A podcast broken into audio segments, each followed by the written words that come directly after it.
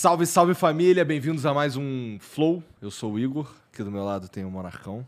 E aí? Cara, quase que eu esqueci como é que começa um Flow. Faz Que tanto tempo, né? Que eu não começo, é? Sim. E hoje vamos conversar com o Rafael Bittencourt. Obrigado, cara, por vir aí trocar ideia com a gente de Pô, novo. eu que agradeço mais uma vez o convite, é sempre um prazer. Primeira vez aqui, né, nos, na nova... Poucas pessoas podem falar isso por enquanto, É, né? né? Pois é, né? Porque Quem foi? outro? Teve um cara, teve o Pondé, só e acabou, pô. Bom, é, seu segundo convidado a, a Sério, que legal, cara, que legal. E hoje eu tô sozinho, tô meio... Até... E é uma mesa meio grandona também, é, né? Interessante, interessante. Ah, Obrigado por vir aí de Pô, verdade, imagina, imagina. Não os vejo desde aquela ceia de Natal, tão, É, tão interessante também que... Foi legal, cara. né? É, tu queria rezar um Pai Nosso, não deixaram, Não né, deixaram. cara? Não sem rezar o deixaram. E nós rezamos o Pai Nosso falando nisso e foi cortado, acredita? Por que, que, eles por que, que tu cortaram- cortou o Pai Nosso, Deco? Diretor, malvado. caralho. Malvadão. Ah, deu no máximo 15 minutos, cara. Peraí, pô. É. Pô, Deu meia hora. né? Cara, é, não, é, é bom. Mas, mas, pô, faz parte lá, é o programa pra gente falar, ué, caralho. É, o Pai Nosso de meia hora realmente é. É, não, pode ter ido um pouco culto demais, mas... se vocês quiserem, eu faço hoje. Não, não, Xerá, não precisa, não. Tá, tudo bem. Já temos o Anjo Gabriel aqui. é, sim, já tá abençoado, não precisamos rezar. Caralho, que pira. Tem figurinha já? Tem figurinha. Então, a figurinha aí, ó. Figurinha agora. O caralho, Olha só. animal, hein? Ah, Ficou que legal, ela segurando o bicho. Olha Fred. essa figurinha, bicho. Com o Fredinho, mano. Que legal, cara. Isso aí já na identidade visual do Amplifica, Já, né? é verdade. Que é o, o programa que nós estamos fazendo lá de música. Nós vamos falar sobre ele. Aliás, no bastante. dia da ceia, cara, puta, eu vou falar logo de cara. Na, nos comentários, muita gente falou, olha o Rafael ali. Os caras não poxa, sabia, né? Não sabia. É. É. Que aleatório, isso aqui que ele tá fazendo lá? Ah, kkkk, é mesmo, não sei, caiu de paraquedas, filha da puta, sai daí, caralho. É, Mas é que a gente não tinha lançado Esse ainda. cabeludo maluco. é veio pela boia, pô, deixa os caras conversar. Pô. Bom, É. se você quiser resgatar essa figurinha aí, é, esse emblema, né? Figurinha no outro programa. outro programa. Se você quiser resgatar esse emblema aí, é só ir lá em resgatar.flowpodcast.com e digitar o código Amplifica, que tem tudo a ver com, com parte do papo que a gente vai ter aqui hoje, é, que tem a ver com o programa do Rafa aí. Então entra lá, se você quiser mandar uma mensagem pra gente também, custa 400 Sparks, mas não era pra eu estar falando isso, porque É, os caras já sabem. Mas ó, é só entrar lá no site, no live.flowpodcast.com e manda mandar mensagem. mensagem, é. Vê lá, lá tem as regras. Tem as regras lá? Tem. É, então, Tipo, você clica lá, tá divididinho, bonitinho. entendi. Então, Cara, e assim, pra mim é. Eu diria que é muito orgulho pra mim assistir os episódios do Amplifica, cara. Aquilo lá é Sério muito mesmo? do caralho. Bom, então deixa eu enfatizar, porque tem muita gente que não está sabendo. Nós temos um canal, chama Amplifica, canal Amplifica, junto aqui com os estúdios Flow. E é um canal de música, um canal onde a gente conversa, toca, né? Porque agora vai que os caras estão comentando que aleatório de novo esse cara aí e tal. Então eu estou explicando, né? Então, é um canal de música que nós estamos fazendo, que é o Amplifica. Que é, É, maneiro gente- pra caralho. a gente tem um defeito aqui no Flow que é. A gente não tem um video show do Flow, tá ligado? Ainda. A gente não, tem, a gente não comunica tudo que a gente faz. A gente faz muita coisa, mas não fala do que, que a gente O vídeo tá show no tipo assim, um backstage. É, e fala, tipo, pô, é, mostrar que tudo faz parte de um grupo ali, tá ligado? Puta, isso seria legal. Não, mas isso tá em andamento já. É. É. Outra coisa que eu achei do caralho é o seguinte: juntar todo mundo foi muito foda, vai. Foi. Não, eu, eu acho Claro que assim, tava meio pequeno o lugar, porque tem tanta gente. Sim. Não, e a mesa Mas- era menor, mas agora dá. É, o de- próximo ano, É. Você acha que a mesa era menor? menor Era. que essa aqui. Era bem menor, gente inclusive. fez milagre. Mas é muito legal, porque cada um com uma vibe, com uma cabeça, com um background e tal. E. Não parecia muito uma reunião de Natal de família Parecia clássica? demais, cara. Parecia demais. cara. Porque você reúne várias pessoas que não são do mesmo ciclo normal, né? Que o Natal é isso, né? Você pega todo familiar distante, cada Porque às um tem vezes uma você não vida. vê faz tempo. É, sabe? e cada um tem É. uma vida diferente, aí você junta E aí sempre dá uma parada assim, de uma experiência social interessante. É, porra, cara, é muito legal, né? É, é- é um, é um estudo antropológico. eu, eu acredito. Uma, uma ceia de Natal, né? Pô, foi E foda não- que ficou legal, o papo deu, o papo fluiu, todo mundo conversou, todo mundo participou, a gente comeu. Cara, eu tava achando que ia durar até mais. É que o Paulo tinha que ir embora, né? É. E, então a gente acabou. Mas eu tava. Porque também, sabe o que aconteceu? Eu fui forçado a consumir drogas nesse dia. Tá, foi forçado? Quer ser forçado hoje não novo? drogas, foram, foi um cigarro de Tabaco orgânico. É, é. Não, não, hoje não, cara. Hoje não. Tem um monte de, de, de coisa pra, pra, pra explicar pras pessoas e tudo. Eu nem tava oferecendo, pô. Não, eu sei, eu tô brincando. Cara, mas falando nisso, né? Falando nisso, é, é, eu, eu dei assim um trago, né? Um cigarro de artista naquela ceia de Natal. E, cara, eu fiquei muito louco. É que é o cigarro de É artista. El Cigarrito del Cara, é o cigarro dos artistas acima, do Marilyn Manson. É, né? é o nível. Não, mas é, do- é um cigarro de artista nível Angra, porra. Nível É, Angra. não, Exatamente. É.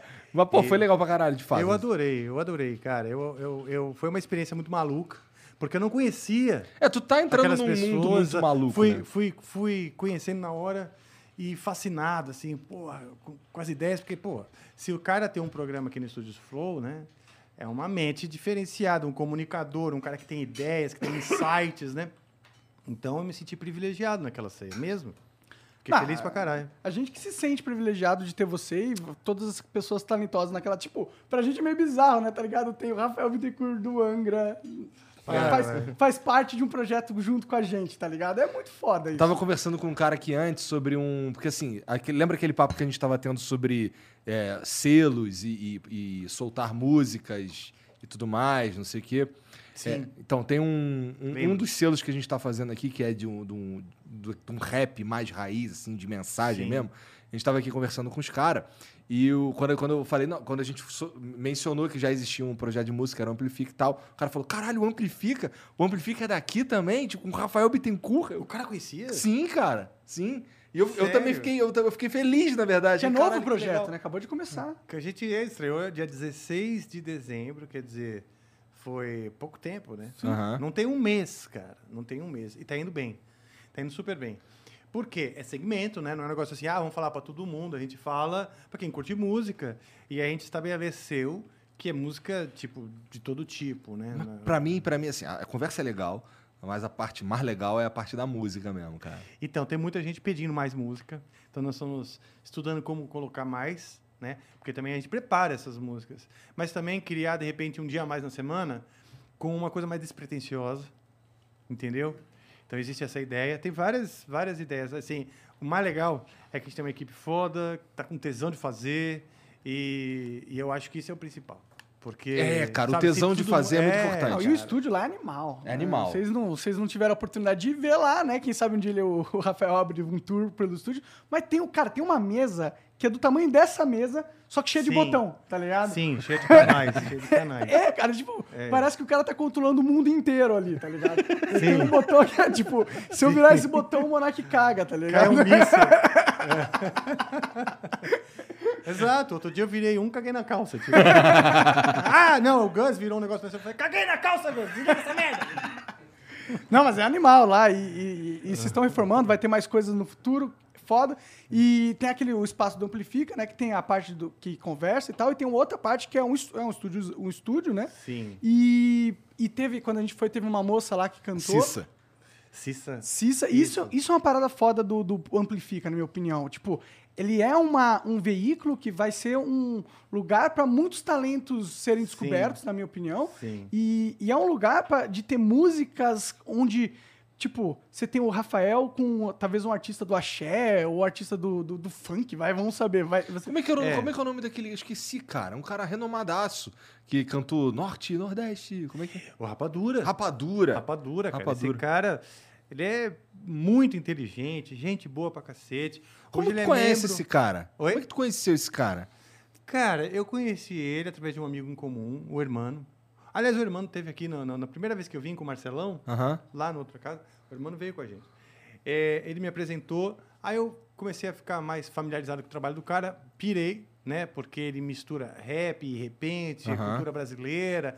Então é um rap diferente, não é aquele rap mais americanizado, ostentação, é Sim. um rap meio tipo realidade nua e crua do Nordeste, né? Eu achei isso bem diferente, bem legal. E eu fui descobrir aos poucos, assim, é um puta talento, o cara é gênio, né? E, e para você ter ideia, ele é membro honorário do Grammy Latino. Caralho. Ele ajuda a escolher os caras Nossa, que mas que foda. Então é um cara super influente, né? E respeitado e querido. As pessoas respeitam ele e, e- e querem ele muito bem. E bom de papo, né? Eu acho que tem que chamar nego lá que sabe conversar e sabe tá afim, sabe? De Aham. bater papo sobre música. Porque não é só... Nós músicos, ou o cara que am- ama música, adora bater papo de música, sabe? Tu- aquele disco, aquela formação, aquele arranjo, aquele, aquele, aquela corda naquela música, pô, o solo de sei lá o quê. E é isso, basicamente, né? E eu curto música de tudo, cara. Aqui agora ali embaixo, tinham duas crianças assistindo TV, que são, são, São minhas filhas. são suas filhas. E aí eu perguntei para uma delas assim, qual artista que você prefere? Ela falou Ariana Grande. Tava rolando Ro- eh, Glória Groove, Ludmilla, ela já tava escolhendo umas, umas, uma- uns vídeos assim, e eu assisti várias coisas que eu não conheço e que eu tava curtindo. Entendeu? E eu gosto muito dentro de- em, em música, né, na música em geral, eu curto muito essa coisa da expressão de um povo, expressão de um grupo de pessoas de todos os países e tal. E, e, e eu acho muito, eu fico muito curioso das, da expressão musical das outras tribos, né? Sabe? Tá, que não são do metal. Que não são do metal, do que não estão falando das minhas coisas, da minha vida, blá, blá. fico muito curioso, né? Eu gosto. E Eu não sei, eu não sei se eu, eu, não sei- eu queria ser um pouco mais curioso nesse sentido. É, é, eu, eu tenho mais um. Eu acabo escutando mais coisas que. Por exemplo, o Gian. O Gian me colocou no mundo do, do rap, do, das paradas aí. Então, por, como é que eu fui parar nesse mundo? Foi muito, foi muito menos por ele indicar e muito mais por ele botar e eu chegar nos ambientes, tá tocando e eu curtir. Sabe qual é? Eu, sou, eu sou menos curioso nesse sentido. Eu acabo É. curtindo, nesse caso, porque ele tava botando pra ouvir. eu E curto. aí eu vou procurar saber, mas em geral eu escuto, confesso que eu escuto muita coisa que eu já estou acostumado a escutar. E, e, bom, eu não sei, não sei se é positivo ou negativo, mas eu ainda escuto muito mais do mesmo o tempo inteiro, sabe qual é? Cara, eu escuto sempre as mesmas coisas também, acho normal. Né? Porra, tô velho também, eu, fico, eu gosto das mesmas coisas, tenho meu playlist e tal. Mas eu sou curioso, tipo assim, ah, já estavam me falando faz tempo da Glória Groove, né? Aham. Que era muito boa, que cantava bem, que isso, aquilo, tá, tá, tá. E eu nunca tinha ouvido mesmo de verdade.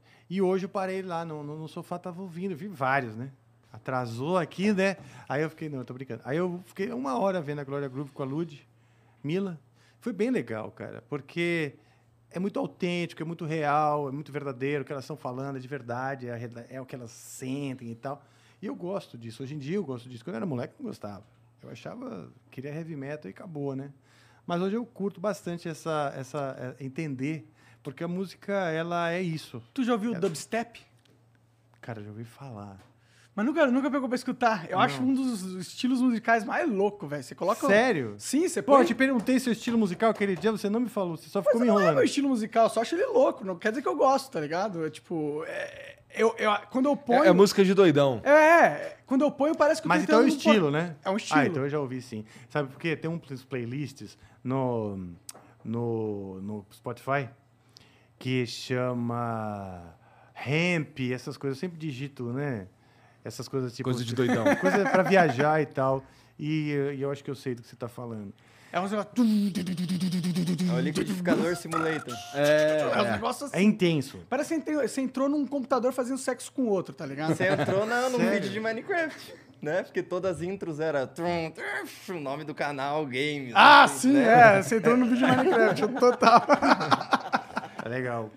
Então, a ideia é também ser um laboratório, o Amplifica, de aprendizado, de troca. Sim. Entendeu? Então, eu tô ali não, também para aprender, para conversar com, com, com... Eu acho que, que os nichos hoje estão muito fechados. A música, ela pode... é- é- através da história, ela já se mostrou que ela cria grandes revoluções, entendeu? Mas, hoje, os nichos são cada um na sua. Bolhas e bolhas sociais e todo mundo separado, cada um vivendo a sua realidade. Eu acho que isso atrapalha as transformações em massa. E eu acho que o mundo e o Brasil está precisando assim, de transformações que sejam um pouquinho mais de uma consciência mais coletiva. Tem algum artista, assim, que você, puta, queria muito conversar, que é fora da tua bolha, assim, nesse sentido? Fora da minha bolha, ah, seu Jorge. Seu Jorge? Seu Jorge. Legal pra caralho. Por conversar. que o seu Jorge? Marisa. Monte, eu Marisa adoraria Monte. conversar. Por que essas pessoas especificamente pra você, assim? Ah, porque eu admiro, né? Eu gosto. Aí eu realmente gosto. entendi, entendi. Eu São sou- tipo, músicas que você ouviu e É. tocou você. Por exemplo, o seu Jorge, né? Ele parece ser um cara que, além de artista, conhecido, celebridade, parece ser um cara pé no chão músico. Ele gosta de música, ele gosta do flugelhorn, do arranjo, tal, tal, tal. Ele é o cara que está antenado nisso, né? E eu também. Antes de ser artista, eu sou um músico que gosto do arranjo, gosto da, da parte musical.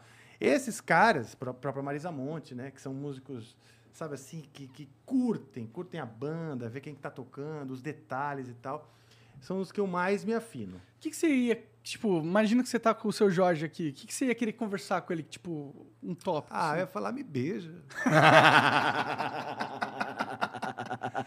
me possua. Sou todo seu. Me faz, sabe assim? Não, eu tô brincando. Eu, eu acho- Pronto, agora você conseguiu que ele não venha. né? Não, cara, eu ia falar pra ele assim. é, Eu ia falar assim, cara, vamos fazer um som, o que, que você curte? Deve ter alguma coisa aí Você dentro meio do que quer ver qual é do seu Jorge, né? Essa é a parada. Tipo, qual é, qual é a dele? Quer- Não, é você a afinidade musical. Eu falo assim, cara, vamos lá. O que, que você curte, né? Entendi. Deve ter alguma coisa que ele curte que eu curto também. Qualquer coisa. assim, Claro. a gente vai achar. Quando o cara é da música, o cara realmente curte música, ele, ele geralmente tem um gosto variado. E o som dele é um som com um monte de influência diferente. E o pop, com samba, com, com música americana, música brasileira, quer dizer, tem muita coisa misturada ali. Com certeza, em algum lugar, a gente vai estar antenado na mesma coisa. A gente pode fazer uma Alcione ou um Peter Gabriel. Eu tenho certeza que essas referências estão lá no, na, na mochila de referências dele. Pode entendeu? crer, pode crer. É meio isso, né? A Marisa Monte também. É... Cara, sou muito fã, sempre fui, entendeu? Então, com certeza tem um monte de referência, além da MPB que ela curte, samba, bossa nova e tal. Eu tenho certeza que ela também curte um monte de artista gringo que, que, que também fez a minha cabeça. E, e eu tenho essa coisa do, da MPB e, e o rock são meus grandes eixos assim de referência, né? Eu realmente curto música brasileira pra cacete. E lá no, lá no Amplifica lá, tu vai começar a fazer uns ao vivo agora também, né? Amanhã, amanhã quinta-feira, às 8 da noite, a gente faz o primeiro ao vivo. Tá. Quem vai Mas o, o que, o que, que vai ser ao vivo? Vai ser o papo ao vivo ou vai ser tudo ao Tudo vivo? ao vivo, cara. Tipo, a Ah, que música. foda. A mano. música ao vivo. Ou como é que é? Bom, você já toca ao vivo há muito tempo, né? Mas existe uma série de merdas que pode acontecer quando você tá tocando É, ao vivo. você toca ao vivo, sim, há muito tempo. Mas quando você documenta o negócio ao vivo, tá documentado e vai ficar, né? A responsabilidade é maior, né? Mas, cara, é, a gente está entendendo que vai aprender, vai ter erros, essa coisa, a gente vai ajustando com o tempo. Esses que foram gravados aí serviram pra identificar possíveis erros ou não, não tem isso no mu- na Sim. música? Sim, né?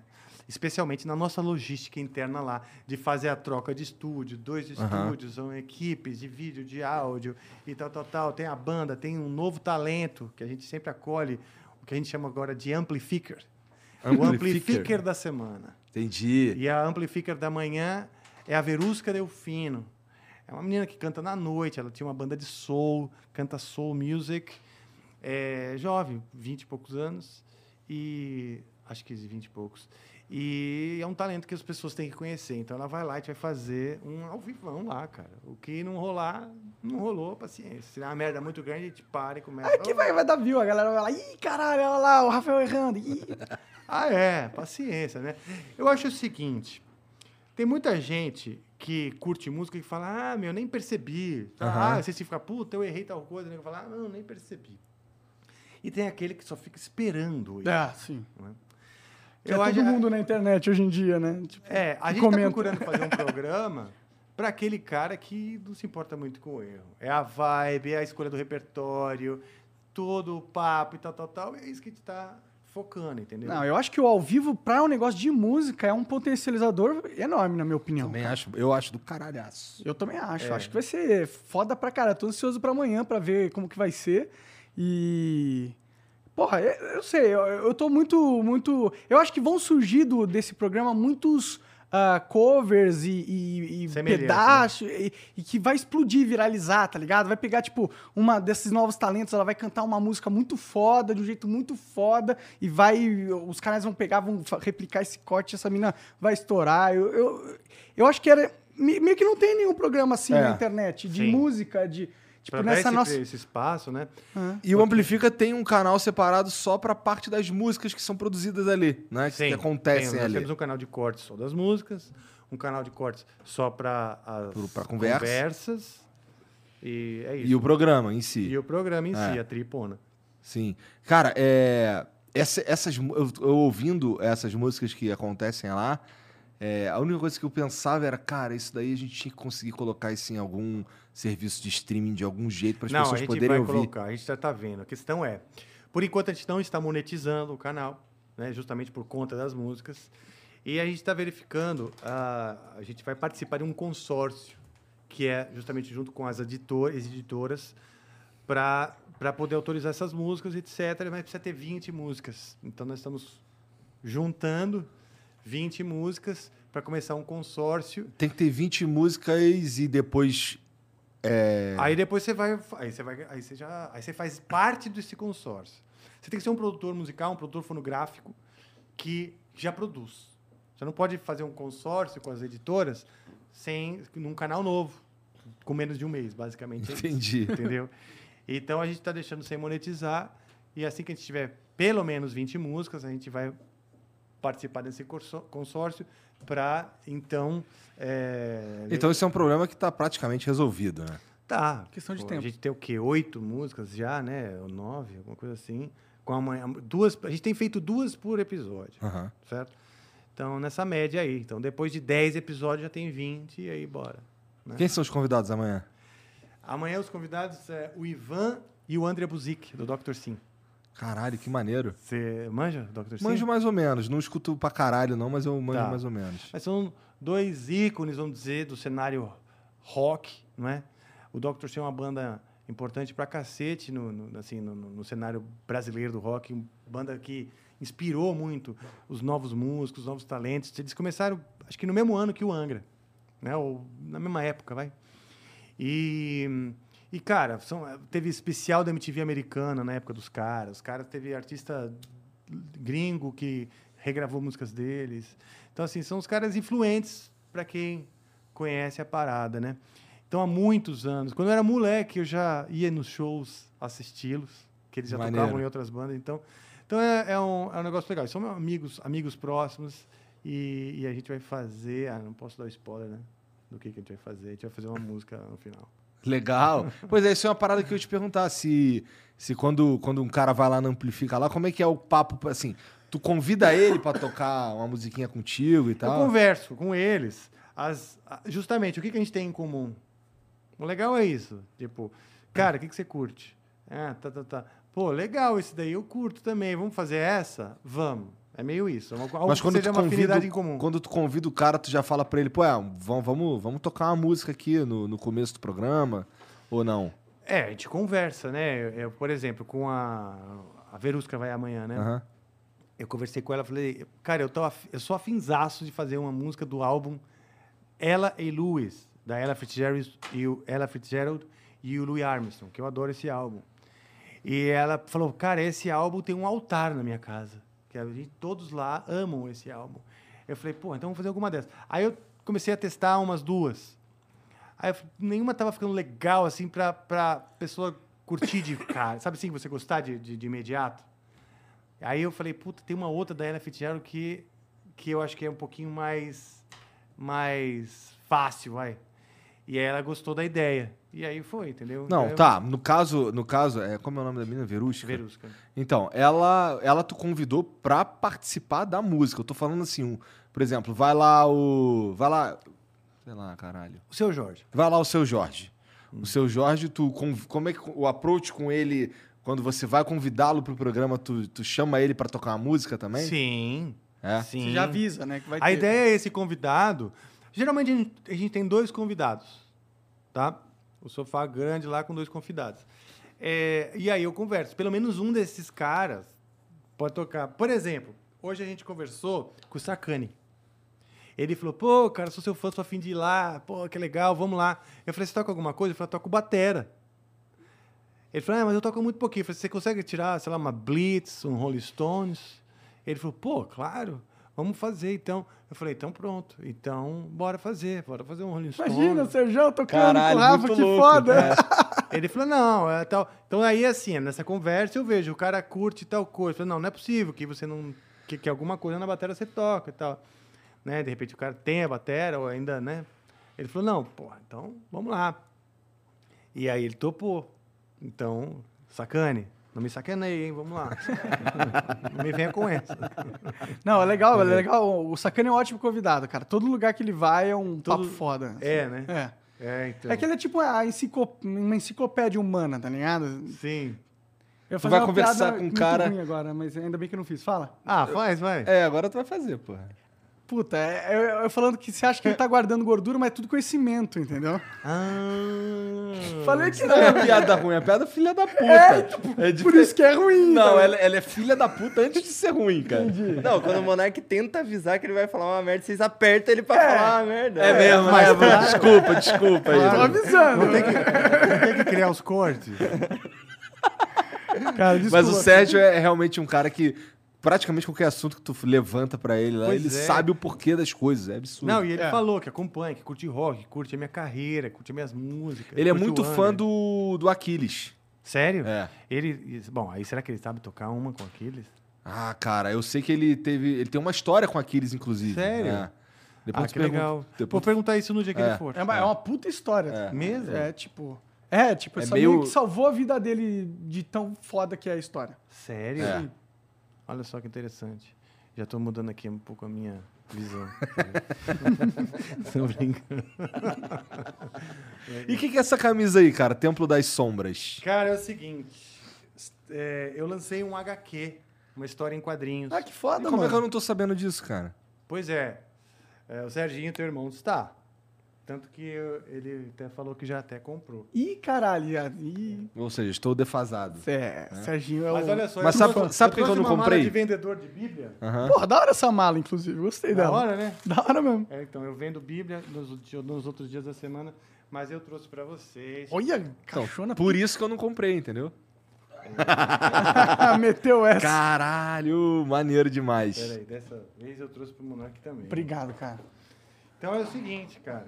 Isso aí é uma história em quadrinho, HQ, que eu é, escrevi Caralho, essa em é parceria com a, a- a Nossa, Estética Torta, que é mas, uma a- mas editora. essa caixa aqui, tu vende essa caixa aqui? Sim, esse é o box especial, É né? mesmo? Muito Ele foda. vem com a camiseta, O pior é que essa camiseta Ele- é animal, meu. ele vem com Eu a... gostei bastante Esse daqui dela. é o personagem, né? Que é um cruzado da, da, da, da Idade Média e tal, que num determinado momento percebe que aquela matança e, e ah, violência, né?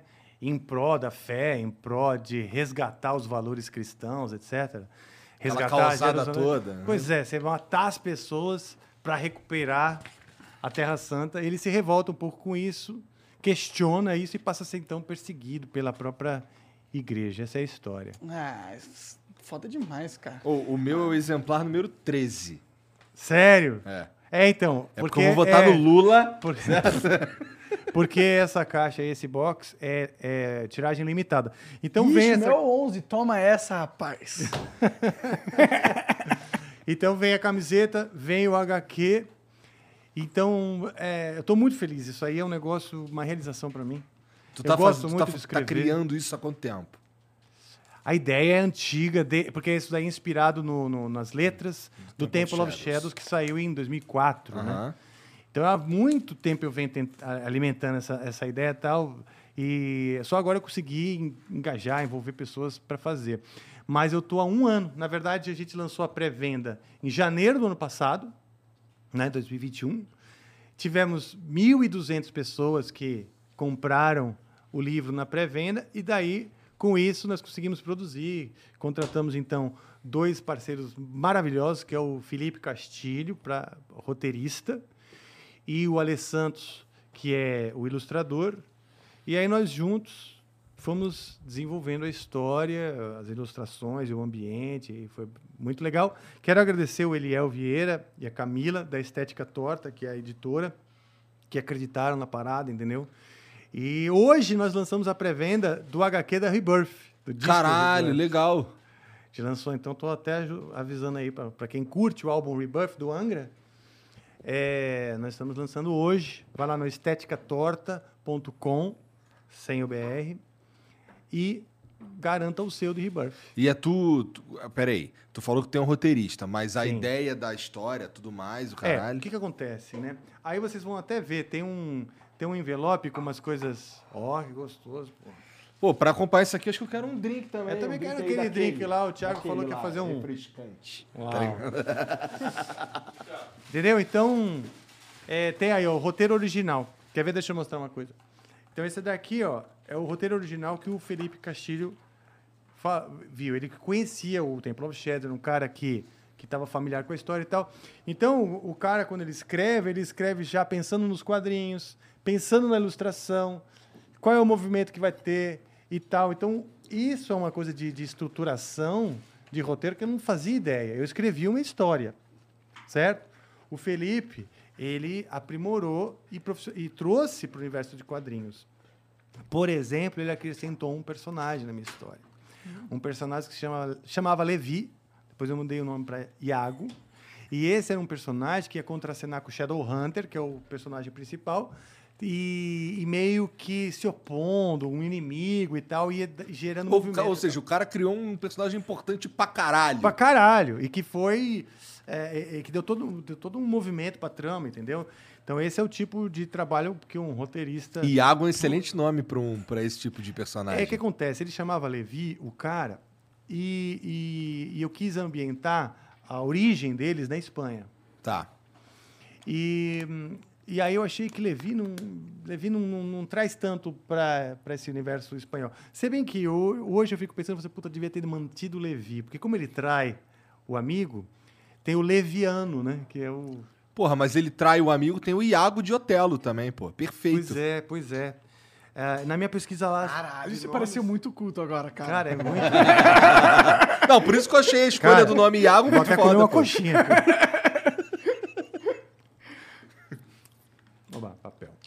Deve Então, ser muito foda fazer uma história, mano. Deve ser. Eu, eu- E assim, às eu vezes eu piro. sonhava de, de criar um mundo fantástico assim e tal. Eu vou criar, na verdade, quando eu fizer o meu jogo, né? Que tem que ter uma história. E tal. eu vou escrever o lore desse jogo. Você vai É. me ajudar, calma lá. É, legal. Sim. É, pô, é, é porque o lore ele tem algumas coisas que é importante pra mecânica do jogo que combem, entendeu? Porque. Ah, foda-se, mas continue. Não imagina, pô. Fala Não, mas é você. Não, é que não, eu Se não sabia o que solta. falar, entendeu? Hum, olha só. Eu também, nessa onda aí, eu também estou fazendo um jogo. Inclusive, eu estou conversando com o pessoal para fazer um jogo no ambiente do disco novo do Angra. Nós vamos soltar um. Estamos trabalhando num disco novo, o Angra já está trabalhando num disco novo. E eu quero criar um, um jogo junto, assim, sabe? Ah, é? É, eu acho que hoje em dia. Caralho, aqui. Caralho! Caralho. Qual o nome dessa porra aqui? É o Apple Tonic. Apple Tonic. Apple não, Apple é foda. Desculpa, desculpa. Apple Aqui, ó. Tonic. Eu não tinha visto. É, Você me deu a lista, mas eu passei batido no Apple Tonic. Tu gosta de Apple É. Tonic? Cara, na Nunca verdade eu tomou. nunca tinha visto. Não, eu, tô também su- não. eu tô aqui supunhetando que é gin tônica, a- água com gás e, e suco de maçã. Nada a ver. Ah, então, eu falei que não era isso. Na verdade é com Jack Daniels de, de maçã verde. Ah, Jack Daniels de maçã verde. Ah, eu quero esse negócio. Mas tem, mas tem gin tônica também? É, na verdade é só o Jack Daniels de maçã verde junto com tônica. É uma versão do gin tônica, só que com... Agora eu tô confuso, cara, porque eu não sei se eu vou no Yo- New York Sour. É, esse é bom. Depois tu vai, pô. Toma esse, depois toma o outro, pô. É? Ah! Então tá bom. Valeu. Pô, legal, valeu, cara. Mas eu não lembro o que a Então gente é isso, eu tô falando. lançando esse negócio. Saiu hoje, a- estamos distribuindo aí para as pessoas que compraram esse box. E a pré-venda do, do próximo, né, que é o Rebirth. E o Rebirth é um álbum do ano que vai ser... É, vou dar um spoiler, né? Não sei se pode. Mas, teoricamente, é a continuação desse. É um spoilerzinho. Não Caralho, que loucura. É, é continuar. Calma aí, mas é que o Rebuff é um, um disco bem mais antigo que o Temple of Shadows. É, quatro anos de diferença, né, tal. Mas a cronologia, todas da- da- dessas músicas, todas tal. mas foi e- tu que costurou isso daí Sim. ou. Tá, então tu costurou essa, essa ligação. Sim, a história também. Tipo, a história que eu escrevi já estava escrita, ela tem começo, meio e fim, tem um monte de personagem, tem, uma, tem, um, tem alguns motivos, né? E, e motivações, né, para esses, pra esses personagens, etc. E isso já existia. Só que, como eu disse, para você criar uma história em quadrinho, para mim, Cara, eu curto aprender, Micho. Eu estou sempre estudando e aprendendo. Eu gosto de novidade. O Amplifica, como eu falei, é um laboratório. Então, eu estou muito é, afim de aprender. Estou aprendendo muito com essas conversas todas com outros músicos e tal. E essa, essa experiência aí do Templo das Sombras foi demais, porque eu aprendi muito. Aprendi muito de uma linguagem, tipo assim, ok, você escreveu uma história, os fãs do Angra conhecem e, e tal, mas fazer isso virar um- uma história em quadrinho é outro papo. Tem, Você tem uma que falar, tá, qual que é a ali, primeira né? página? Qual que é o quadrinho 1? Qual que é o quadrinho 2? Qual é? Como é que é que é? Qual que é? Putz. Mas tu, tu, é, tu é o cara que se envolve, assim, tu mete a mão mesmo nessa parte criativa aí, ou outras pessoas que, que pegam a tua história base e inventam o quadrinho, o primeiro quadrinho, sei lá. Então, a gente. Eu dei a história básica, o cara conhecia, Aham. etc. Até lá no, no, no álbum e tal. E aí ele fez o roteiro original, que é esse que vocês estão vendo aí, que tem até a página 8, mais ou menos, que é a ideia, ó, eu imagino assim, papapá, vamos pra cá, vamos pra lá. Mas durante todo o processo a gente criou um grupo de WhatsApp e a gente fazia encontros periódicos, assim, na, na internet, Google Meet, essas coisas. No ano passado, todo, discutindo cada página, cada trecho, cada diálogo. Eu sou chato pra cacete com os diálogos, com a trama, com aonde vai, com o desfecho das partes, com o desfecho da história. Ah, o senso de estrutura eu tenho pra cacete, por ler bastante e por gostar de escrever, né? É, acho que a maior parte do estudo da composição é o estudo da estrutura, do desenvolvimento de uma ideia, né? E, e eu gosto de escrever, gosto de escrever. Então eu, porra, tava, metia vários, é, me- é, como fala, é, metia meu pitaco lá. Então um pouco era meio café com leite, porque eu não entendo nada, nu- nunca tinha feito um HQ. Mas por outro lado, eu tenho uma história de sucesso. Então ficava essa coisa, entendeu? O Felipe, que é um excelente roteirista, ele já foi indicado duas vezes pro prêmio Jabuti. Ele é um cara bom mesmo.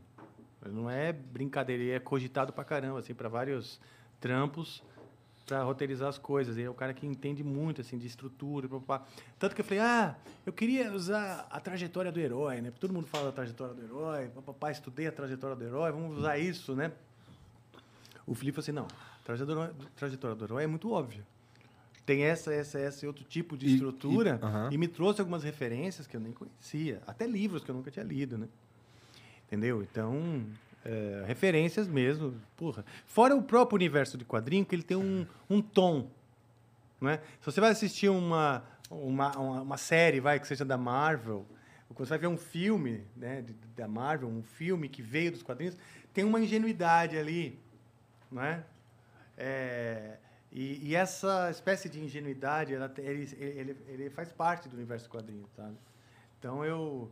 Obrigado, cara. No fim das contas, esse é o Apple. É, É o Apple Tonic, igual o do Igor. tá legal, obrigado. Tintinha à O distância, meu tá cara. mais gostoso, né? Pior que é gostoso, é, pior que é levinho essa porra. Pensei que- Esse sim é de mina, hein? É.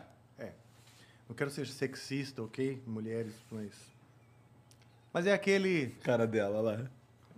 Ainda mais a Fê, que essa daí, tipo... oh, meu Deus, ela... É que hoje em dia não tem mais essa coisa de você falar, ah, bebe como homem, bebe como mulher, né? Não tem mais. Não tem mais. Mas, tipo, é, sei lá. Vai, Monark, vai. Não, não, não. Olha o corte, olha o corte. nada, não. Mas, por exemplo, a- não, mulher cancelada. tem muita mulher que bebe pra caralho. Eu já conheci algumas. Isso. Mas a maioria das mulheres que eu conheço, normalmente não bebem, não são muito boas de, tipo, conseguir beber pra caralho, tá ligado? Só tô falando, por exemplo, minha namorada, se você der uma caipirinha pra ela, fodeu, ela já tá bebaça, loucaça, falando, tá totalmente diferente, tá ligado? Sério? Sim. Então, sei lá. Não, eu tava pensando mais num, num paladar diferente mesmo. Por exemplo, é, Ah, tá. há uma, há uma ideia que as mulheres gostam de bebidas mais doces, assim, menos agressivas, sei lá. Tipo essa, É. né? Eu acho que faz É. sentido essa ideia. Tem isso, Normalmente, eu, eu, tipo, Sim. eu não sou um estatístico, tá ligado? Eu não tenho, eu não peguei todas as mulheres e fiz uma, uma enquete pra saber, mas a- na maioria das vezes, quando eu encontro uma mulher e ela pergunta pra ela o que ela gosta de beber, não é uma parada muito. Mas se bem, eu, eu já namorei uma pessoa, a minha ex, que gostava de vinho seco, então. Era uma mulher que gostava de vinho. então, sei lá, foda-se. Ah, foda-se, né? Não tem sentido. É, tudo bem. A verdade é que não. Ah, a gente fala o que te sente, né? Foda-se. Todo né? mundo é único e não, você só por ser de O algum meu sexo. copo é bem maior que o seu, cara. Aí, ó. Pixe, pior que é mesmo, hein? Ó.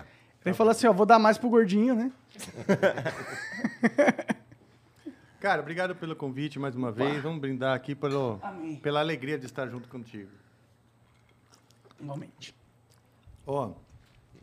Então é isso, tem esse, essa, essa coisa. Por que, do- que o metal do tem essa parada de sempre ter uma... Tipo, todas as bandas de metal, normalmente, quando você vai fazer uma, uma música, tem toda uma história, o álbum tem toda uma história. É, eu vejo o metal, o metal, assim, com todo respeito aos amigos que fazem outros gêneros e tal, mas eu vejo no metal, assim, um cuidado com uma. Muito mais cuidado com a obra em si, tá ligado? Por exemplo, tu vai ouvir. é, E eu vou dar um exemplo aqui mais café com leite. Tu vai ouvir Nightfall e Middle Earth do Blind Guardian, por exemplo. Os caras pegaram um livro e fizeram um disco naquela porra, tá ligado? Tipo, tem 22 faixas, sendo que acho que, se não me engano, são só 11 músicas.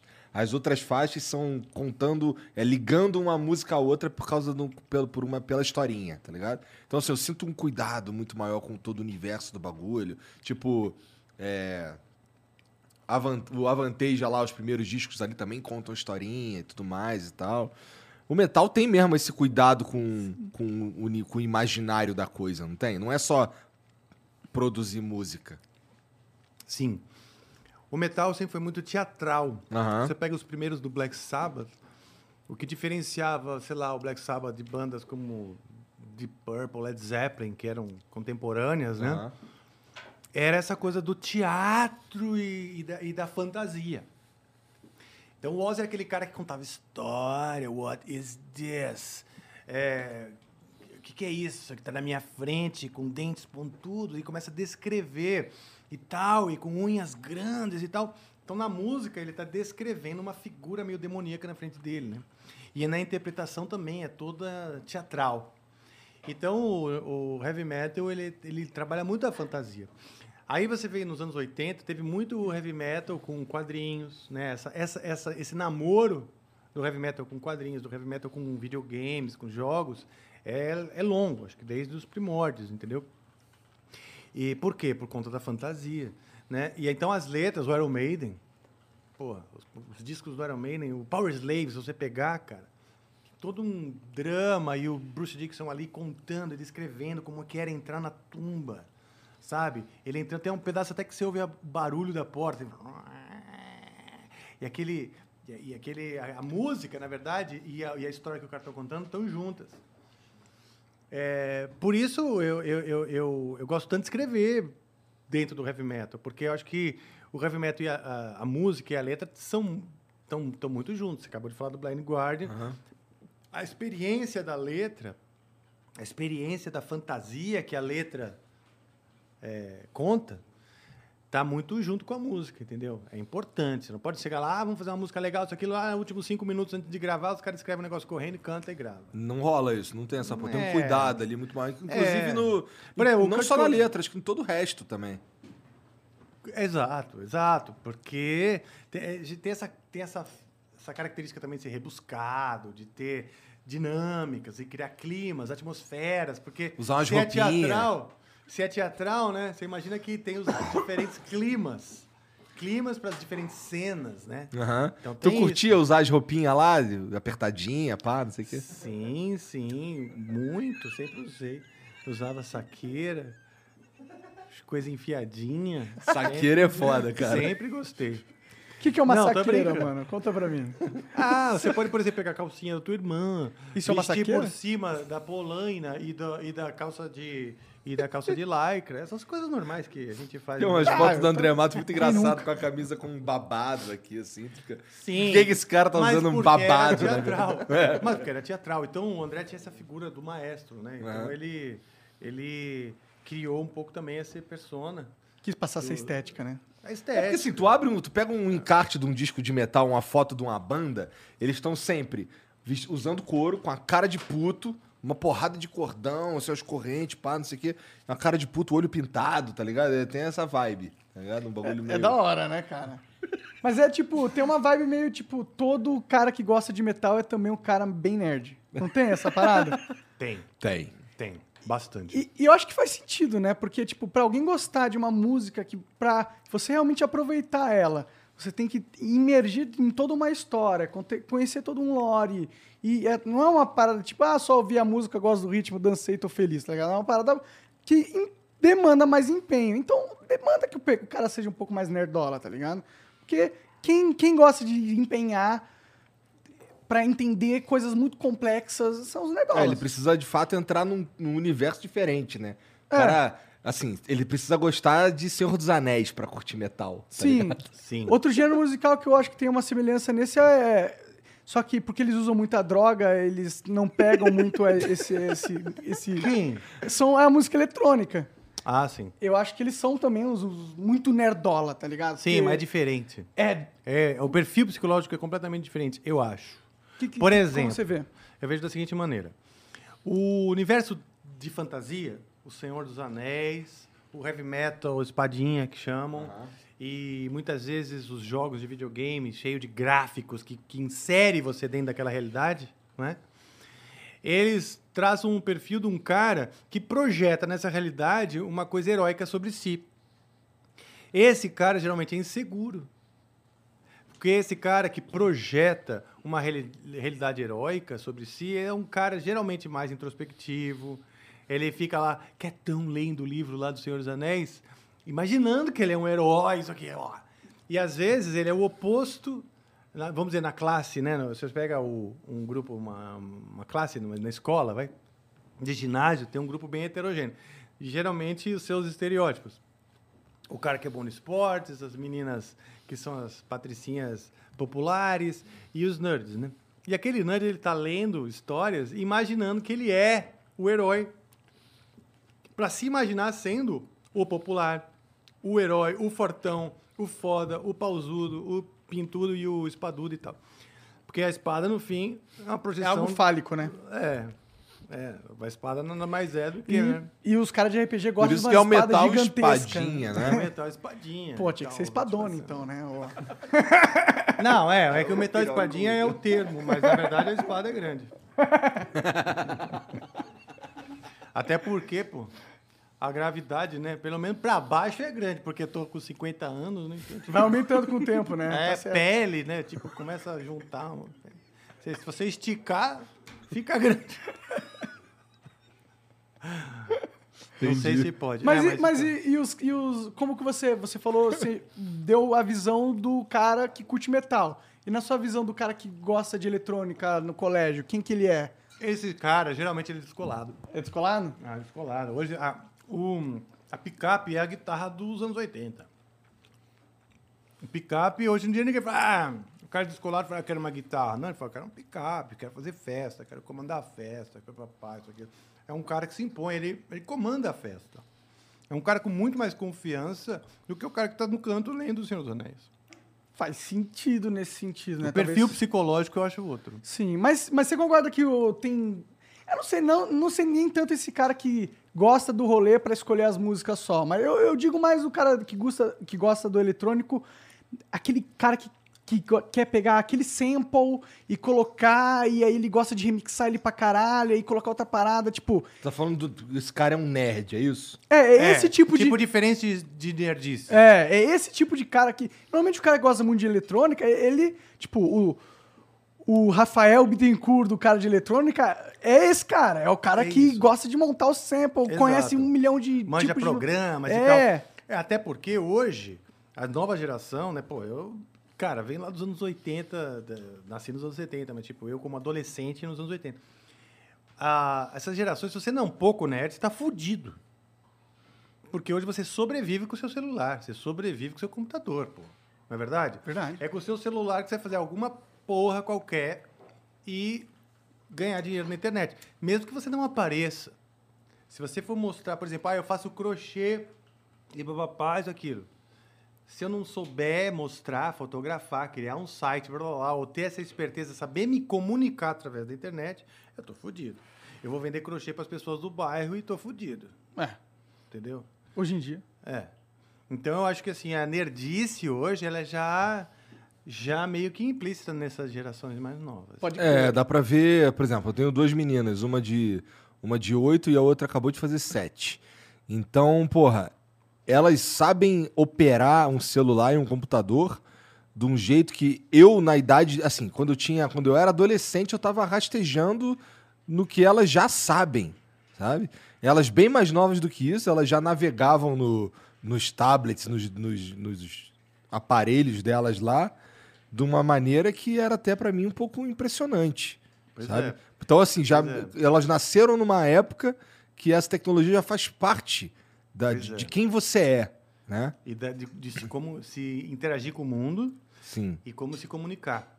E é, e é interessante observar que assim, elas a, a interação com o mundo já é já é o ambiente virtual, ou seja, o virtual já não é mais virtual. É. Alguns anos já falavam disso, né? Mas para essas crianças é muito visível, que tipo assim, ela interage com o mundo através do celular. Não, isso que você falou é muito real e o- um fenômeno que está surgindo desse, desse conceito que você falou é o metaverso, que Uhum. é literalmente um espaço virtual onde as pessoas vão eh, ficar. Você viu que o Snoop Dogg ele tem um terreno no metaverso e dá pra você tipo Sério? comprar um terreno do lado do Snoop Dogg por, sei lá, 4 milhões de dólares. Sério?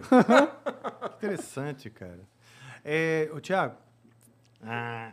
Ô, dá um upgrade aqui desse negócio de maçã, por favor. dá um upgrade assim. Generoso, né? Mas é, É o, o Mais louco é, alcoólico, tu quer dizer? É, eu quero aquele né, Jack Daniel de maçã.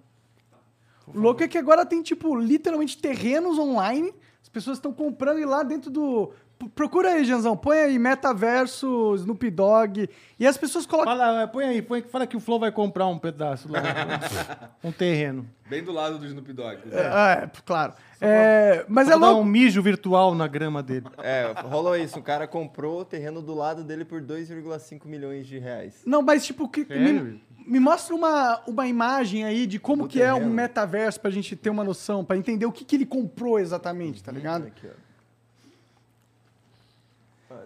Olha E- só. isso tendo aí- festa. Então, cada, cada avatar desse é uma pessoa, tá ligado? Você pode, tipo, andar dentro desse mundo e. Sério? Essa é a casa do Snoop Dogg, eu acho, tá ligado? E se você compra um terreno, você Você carro pode. pulando ali, é muito foda. Cara, e deixa eu perguntar. é Mas dá vontade, eu não sei se todas as pessoas são assim, mas eu acho que são, né? Não dá vontade de entrar zoando a festa? Ou você tem essa vontade, né, mano? Que você falou pra mim. Entrar zoando a festa? Como é, assim? sei lá, assassinando um, virtualmente alguém. É que acho que não dá pra você assassinar as pessoas. Se desse, eu ia tentar, com certeza. Ah, então esse metaverso não tem graça. Tem nada de realidade. É. Não que eu queira, eu digo, mas eu digo. É porque. Cara, pera olha só. Tem um cara ali sem camisa, olha ali no fundo ali, ó. Parece comigo, mandando o, o passinho piruleta. É verdade, olha, Olha lá, lá. Cadê? Olha lá, lá no Ele não tá ali, sem camisa, não. Ele tá com uma camisa. Ele tá fazendo uma pirueta? Olha lá, olha lá, É. vou fazer uma pirueta agora. Olha lá, olha lá, olha lá. Um breakdance muito foda. Você comprou então só pra É, você tá eu aquele festa, ali. né? O Igor tá foda, bicho. Ele não compra só, ele não compra só o tênis do Ronaldo, não. Ah, graças a Deus. Era um par só, você sabia disso? Era um pé, um pé. Era, era um par, era um pé. Não era, Era um pé. par. É, não era um pé, eu fiquei puto também. Não era nem os dois pés, era um É. só.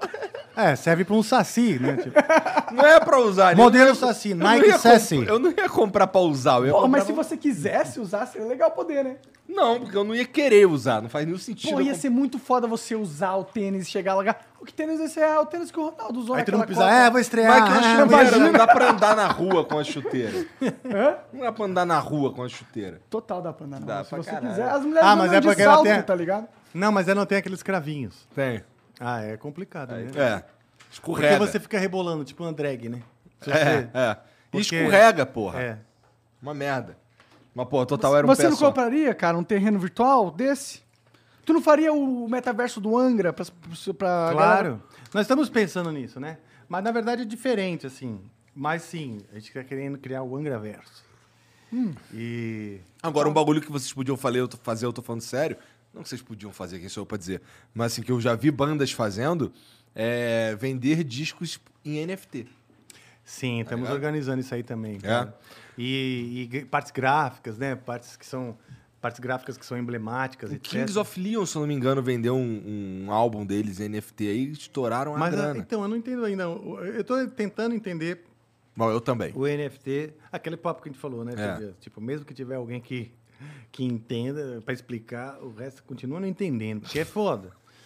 E é mais comum a parte gráfica, né? Eu não entendo como que seria na parte musical.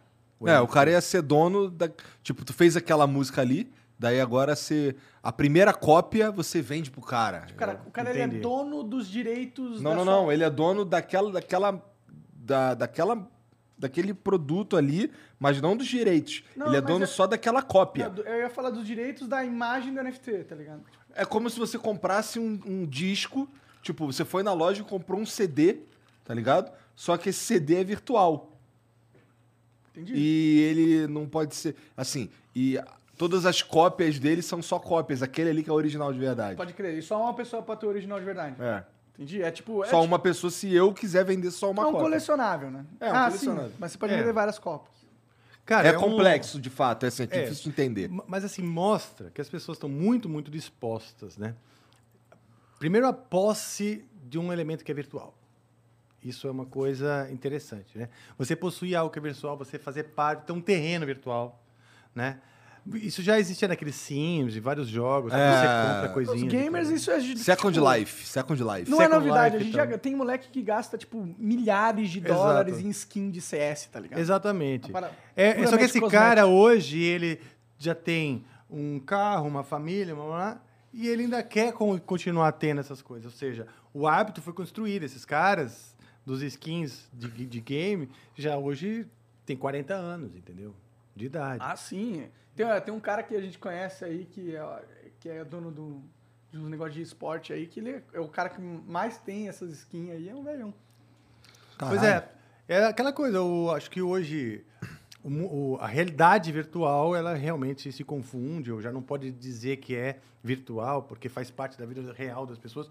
Mas eu acho, eu sinto falta das experiências reais, eu falo muito isso, cara. Sinto falta disso, que as crianças, né, suas filhas, elas, elas acabam entendendo, de certa maneira, ou meu medo é que entendam um dia assim, que a realidade, na verdade, ela é traduzida por um celular. O celular é que me traz a realidade. E a realidade, de fato, é uma célula, é uma cela. Entendeu? Eu estou um confinamento. Eu estou no quarto. Se eu sei o meu, eu sei o meu celular com a minha mãe, com o meu pai, isso aquilo, é um confinamento monótono, sem o que fazer, né? Então a realidade real, ela passa a ser um pouquinho monótona para essas pessoas, sabe? E e quando, na verdade, esse, esse aparelhinho que traz a realidade traz su- super filtrada. Traz uma realidade que é a realidade assim, só o que eu dei like é o que Ah, o algoritmo vai me trazer de volta. exatamente. Então, assim, eu nem vou saber da fome da África, eu nem vou saber de problemas de, outras, de outros dramas que não são os meus, eu nem vou saber de tal. Então, eu, eu acabo criando uma. a- a- entendendo a realidade de maneira muito fatiada. E aí criam-se as bolhas, cada uma com seus problemas e tudo mais, ninguém se preocupa mais com o problema do outro. Eu acho que isso aí, ao- no, no médio ou longo prazo, quer dizer, já tá dando pau. Acho que as já tá pessoas dando nunca pau se no mundo isso com aí, o cara. problema do outro, na real. Oi? Ah, normalmente, assim. né? Cara, a história você- da humanidade é uma história de egoísmo, assim, sabe? Sim, você tem razão. A- é- é porque a própria sobrevivência, né, ela exige isso. É, porra, é comum na adolescência as crianças serem empáticas com quem pede dinheiro no farol, serem empáticas com notícias de, de, de, de dramas, né, que... que, que, que Crianças são muito empáticas, né? Pois é. Elas Ao- aos poucos, para sobreviver, é, é- é- é- vai sendo ceifada essa empatia. Para sobreviver, porque senão você fica. ó, Depressão, pânico, papapá, essas coisas todas também estão assolando as pessoas. Porque as pessoas, elas porra, pra, ganhar, pra obedecer o chefe, pra ter, ah, obedecer as responsabilidades, blá, blá, o cérebro tem um espaço que acaba tendo que limar o espaço da empatia do problema do outro, porque eu já tenho os meus. É, e são muitos. E não importa, pode ser o cara tá numa, numa realidade oprimido, etc. Ele vai ter os que ele fala, meu, desculpa, eu tô fudido, meu, com você não me preocupo, cara. Entendeu? Por mais que ele se sinta tipo aquele filme O Poço, Aham. assiste esse. É de terror? Não. Não. Não? Ah, tá. É que eu não gosto de filme de terror. Não, não é de terror. É um filme espanhol, na verdade, é uma reflexão sobre as esferas sociais, né? Hum. E então esse poço são vários são vários andares, vou chamar assim, né? E cada hora a pessoa está num desses andares, né? E aí o que acontece? Lá em cima, no andar lá de cima, acontece um um buffet maravilhoso, uma, um banquete. Uma mesa. Uma mesa com banquete. Comida pra caralho. Comida pra Tipo a caralho. Santa Ceia do Flow. É. É, no filme parecia melhor. é verdade. com exceção, com exceção do escondidinho. É. Escondido tava bom. Escondidinho Não, e da tava- companhia também, né? Porque a companhia É. lá no filme lá é uma companhia de merda. De merda. É como se fosse assim. Então, beleza, tá, com- tá rolando um banquete fudido lá no primeiro andar, que é o andar de cima, né? E aí esse banquete, banquete começa a descer numa plataforma por cada andar, por cada andar, e as pessoas vão comendo. E, e tem mais de 100 andares. E conforme vai descendo, só vai sobrando os restos. Entendi. Entendeu? E os caras, eles são meio que lançados aleatoriamente, eles passam um mês em cada andar, né? Então, às vezes ele está em cima, às vezes ele está embaixo, às vezes ele está próximo de chegar, mas de repente algo, algo acontece que ele vai para o fim e tal. Um pouco que esses sobe e desces da própria vida, não é verdade? E aí é, é louco, cara. Aí o cara vai, ele acorda e tá num andar muito baixo, ele se mata. É. né? Os caras, se, um mata o outro, porque se, se tiver uma boca menos pra comer naquele andar, ele consegue comer mais. Os bagulhos assim. assim Não, Caralho. pode até matar o outro para comer. Pra o comer o É outro. tipo Round Six, né?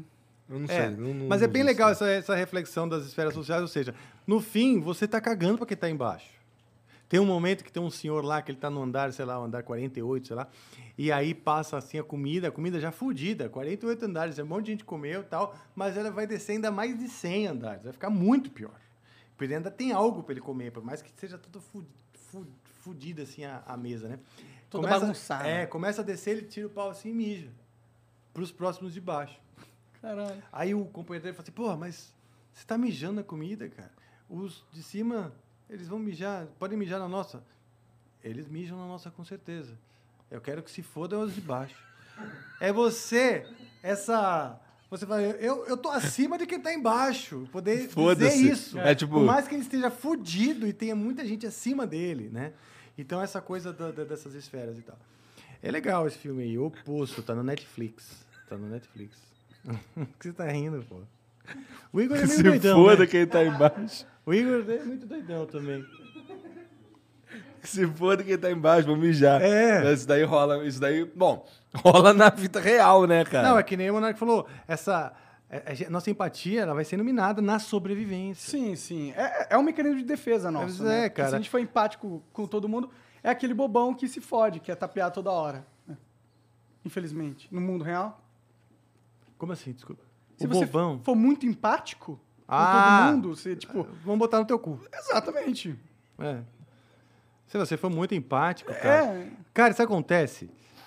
O mundo não é feito para as pessoas sensíveis. O sistema mesmo, a, a, para você ascender na, na vida e tal, eu acho que a pessoa sensível ela tá mais fragilizada, entendeu? Com, com menos chances às vezes. Porque a sensibilidade ela não te ajuda a pôr dinheiro na mesa, cara. É, de- comida na mesa.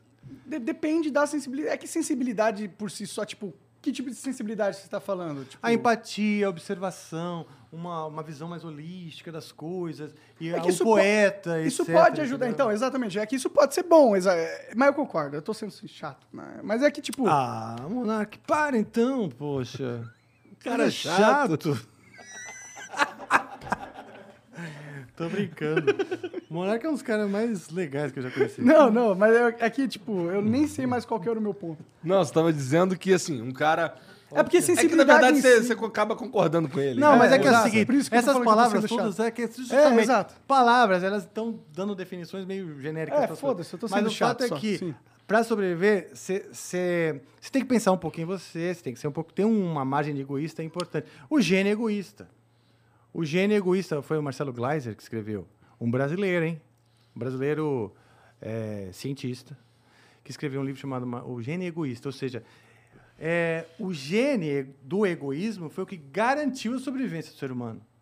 Sem isso, sem presas, sem dente, sem pelo para poder passar o inverno, desprotegido, Não tem- só com a inteligência, é, não daria certo. O gene do egoísmo, do tipo, porra, primeiro eu, ele é importantíssimo. Vale lembrar que Mas isso é diferente de ser filha da puta com os outros. Diferente. cara, Aí é outra coisa, né? Né? Mijar Porque, por exemplo, ambição e ganância também é diferente. Completamente diferente. Se você entra no avião, o cara fala assim. Isso eu acho muito louco. Aquela porra lá que os caras falam, pra- preste atenção, é muito importante. Nós vamos mostrar pela milésima vez como É. faz para pegar a parada do, do, do oxigênio. Quando cair esse negócio, primeiro bote em você, depois no outro. Porque você tentando ajudar Botar o outro, tu vai acabar morrendo. com aquela porra, porque um pouquinho de, de oscilação no nível de oxigênio faz com que você em poucos segundos possa desmaiar. Então você está ali tentando ajudar e desmaiou, e aí é com dois desmaiados. Entende? Então é o mesmo conceito. O gênio egoísta se lança assim: existe um nível de egoísmo que assim, você só vai poder ajudar o outro se estiver bem. Não é? Só que, óbvio, você pode estar bem e daí ligar um foda-se pro outro, ou estar bem e, além do foda-se, querer Atrapalhar os outros. atrapalhar os outros. Então, esse equilíbrio que é difícil de encontrar no, É, na eu- multidão. Eu até consigo entender o cara que ficou bem e só quer que o mundo exploda, foda-se. Mas o cara que ficou bem e depois quer que atrapalhar os outros, eu tenho um problema muito grande com esse tipo de pessoa, assim. E eu já encontrei algumas pessoas dessas na minha vida. Eu não entendo pra quê. Tipo, por quê? Cara, eu também já encontrei, mas aí cara, que isso acontece, cara. Também tem o lance do seguinte, tem a questão da perspectiva, sabe? É, porque é relativo. Você pode achar que aquele cara faz aquilo para foder os outros, e um outro vai olhar e falar, não, não é bem assim, blá, blá, entendeu? Ah, mas tem certas coisas que eu vejo que, tipo, o cara só tá fazendo isso pra ter aquele gostinho, sabe? Às vezes. É. É meio Eu- bizarro pra mim. Eu, é uma parada que não entendo muito. Pois é, difícil entender, cara, mas assim, eu fiz maldade com os meus irmãos quando eles eram mais crianças, né? Mas todo mundo fez maldade, né? Na vida, Então algum ponto. existe. E eu hoje mesmo eu vi um vídeo, cara, de um, de um macaquinho Ah, atormentando um gato. Não sei se vocês viram. não. Põe aí já, vamos ver. Macaquinho atormentando gato. Macaquinho. Cara, não sei como faz. Puta, tô doido pra mijar. Então, se eu for pegar meu celular, aproveita a viagem pra mijar. Pode Vai lá, ser? vai lá, Vai vai lá, vai boa, lá. Mas então vamos lá. E se eu te passar por WhatsApp? Pode ser, pode ser. Então, beleza, rapidinho. Falei, velho, fora. Cara, bom, mas você bebeu pra caralho também, cara. Já bebeu bem aí, dá pra, dá pra entender a vontade de ir mijar. E tu, Monarca, não vai pedir nada, não? Cara, eu tô. eu tô prezando pela minha vida, tá ligado? Bom, por quê? Porque a última vez que tu bebeu, tu ficou na merda. fudido. É, eu fiquei. Cara, três dias direto vomitando. Eu não conseguia ficar bem, não conseguia comer. E é direito. louco assim que o, pri- o, e- o dia que causou essa tua derrota aí foi o, foi o dia que a gente participou do Vênus, né? Foi, Tu tava muito bêbado. No... pro- foi, gerou várias pérolas no episódio, pelo menos, né? Alguma coisa boa saiu disso, né? Ou não, né? Não sei. Ah, eu gostei. O, o Casemiro respondeu que eu. Que eu, eu não, mas eu não acho, tipo. tipo eu não tô, ele falou que foi uma alfinetada. Nem foi uma alfine- alfinetada, pô. Ah, ele falou? Eu não vi.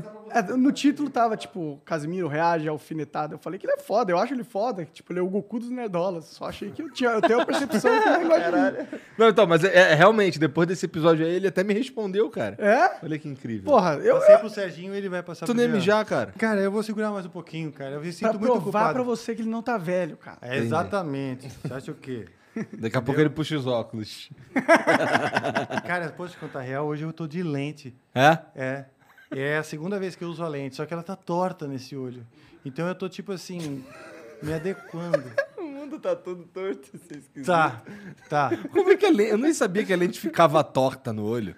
Cara, nem eu, né? Mas é verdade que eu botei a lente uma vez, quando eu fui fazer o teste da lente, da moça me mostrou como põe, né?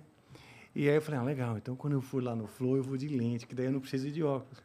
E aí eu fui agora no banheiro, os banheiros nem tem espelho ainda. Esse aqui tem. Mas o de baixo não tinha. Aí eu falei, puta que pariu.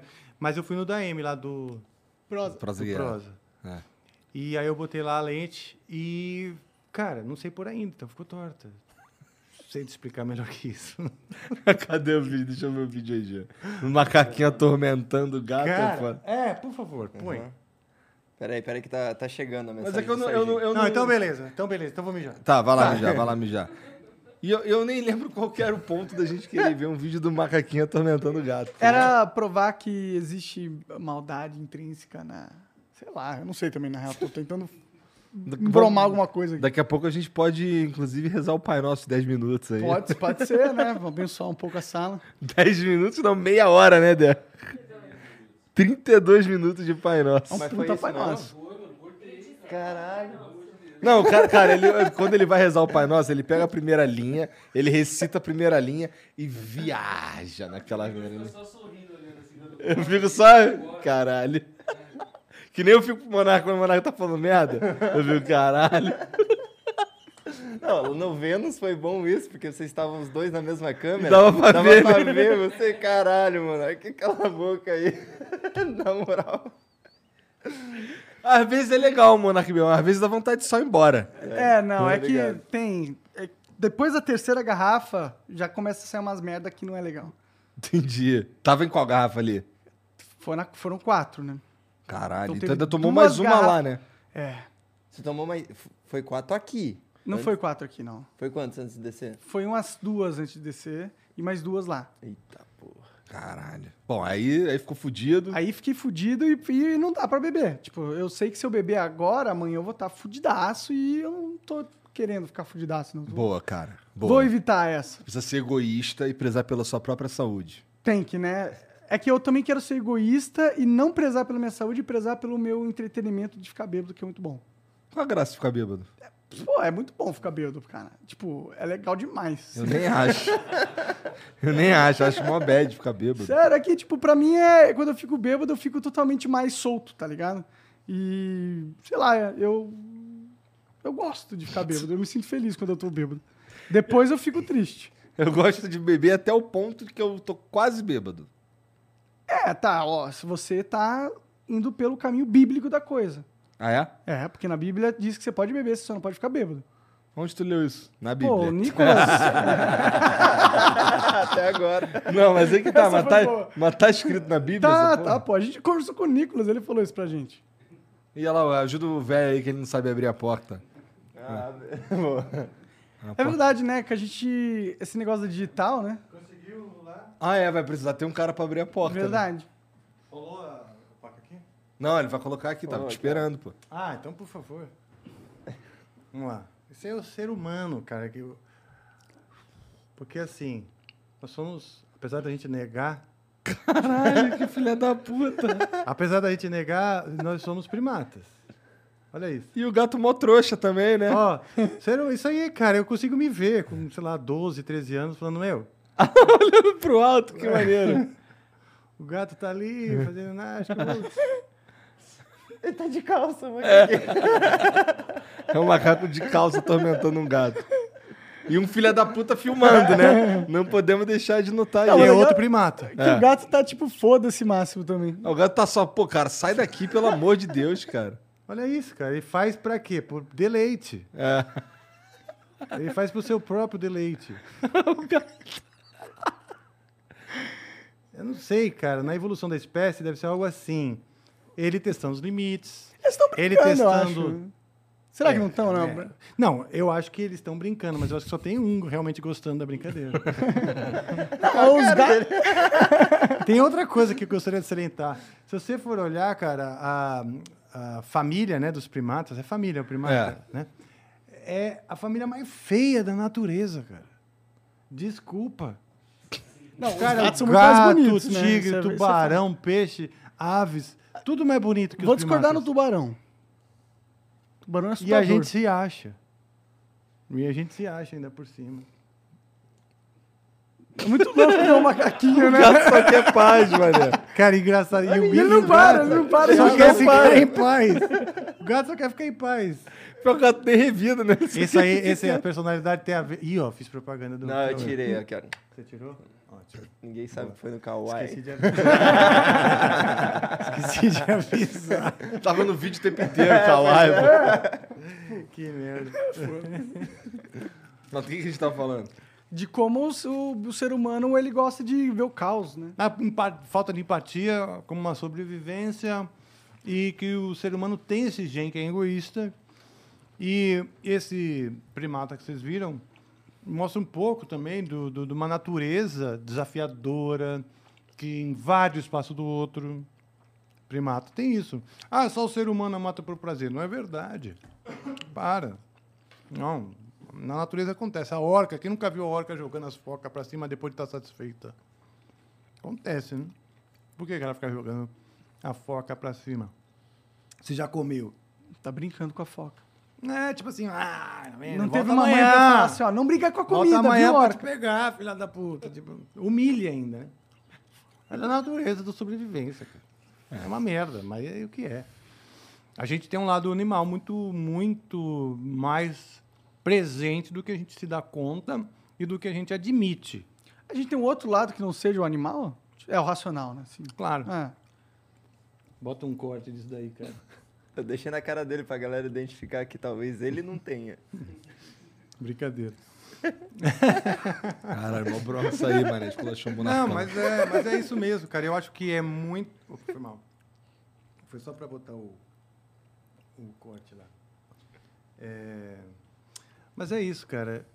Tiago, muito obrigado. Tá muito gostoso esse drink. Aliás, foi um. Vocês terem contratado o rapaz foi um upgrade.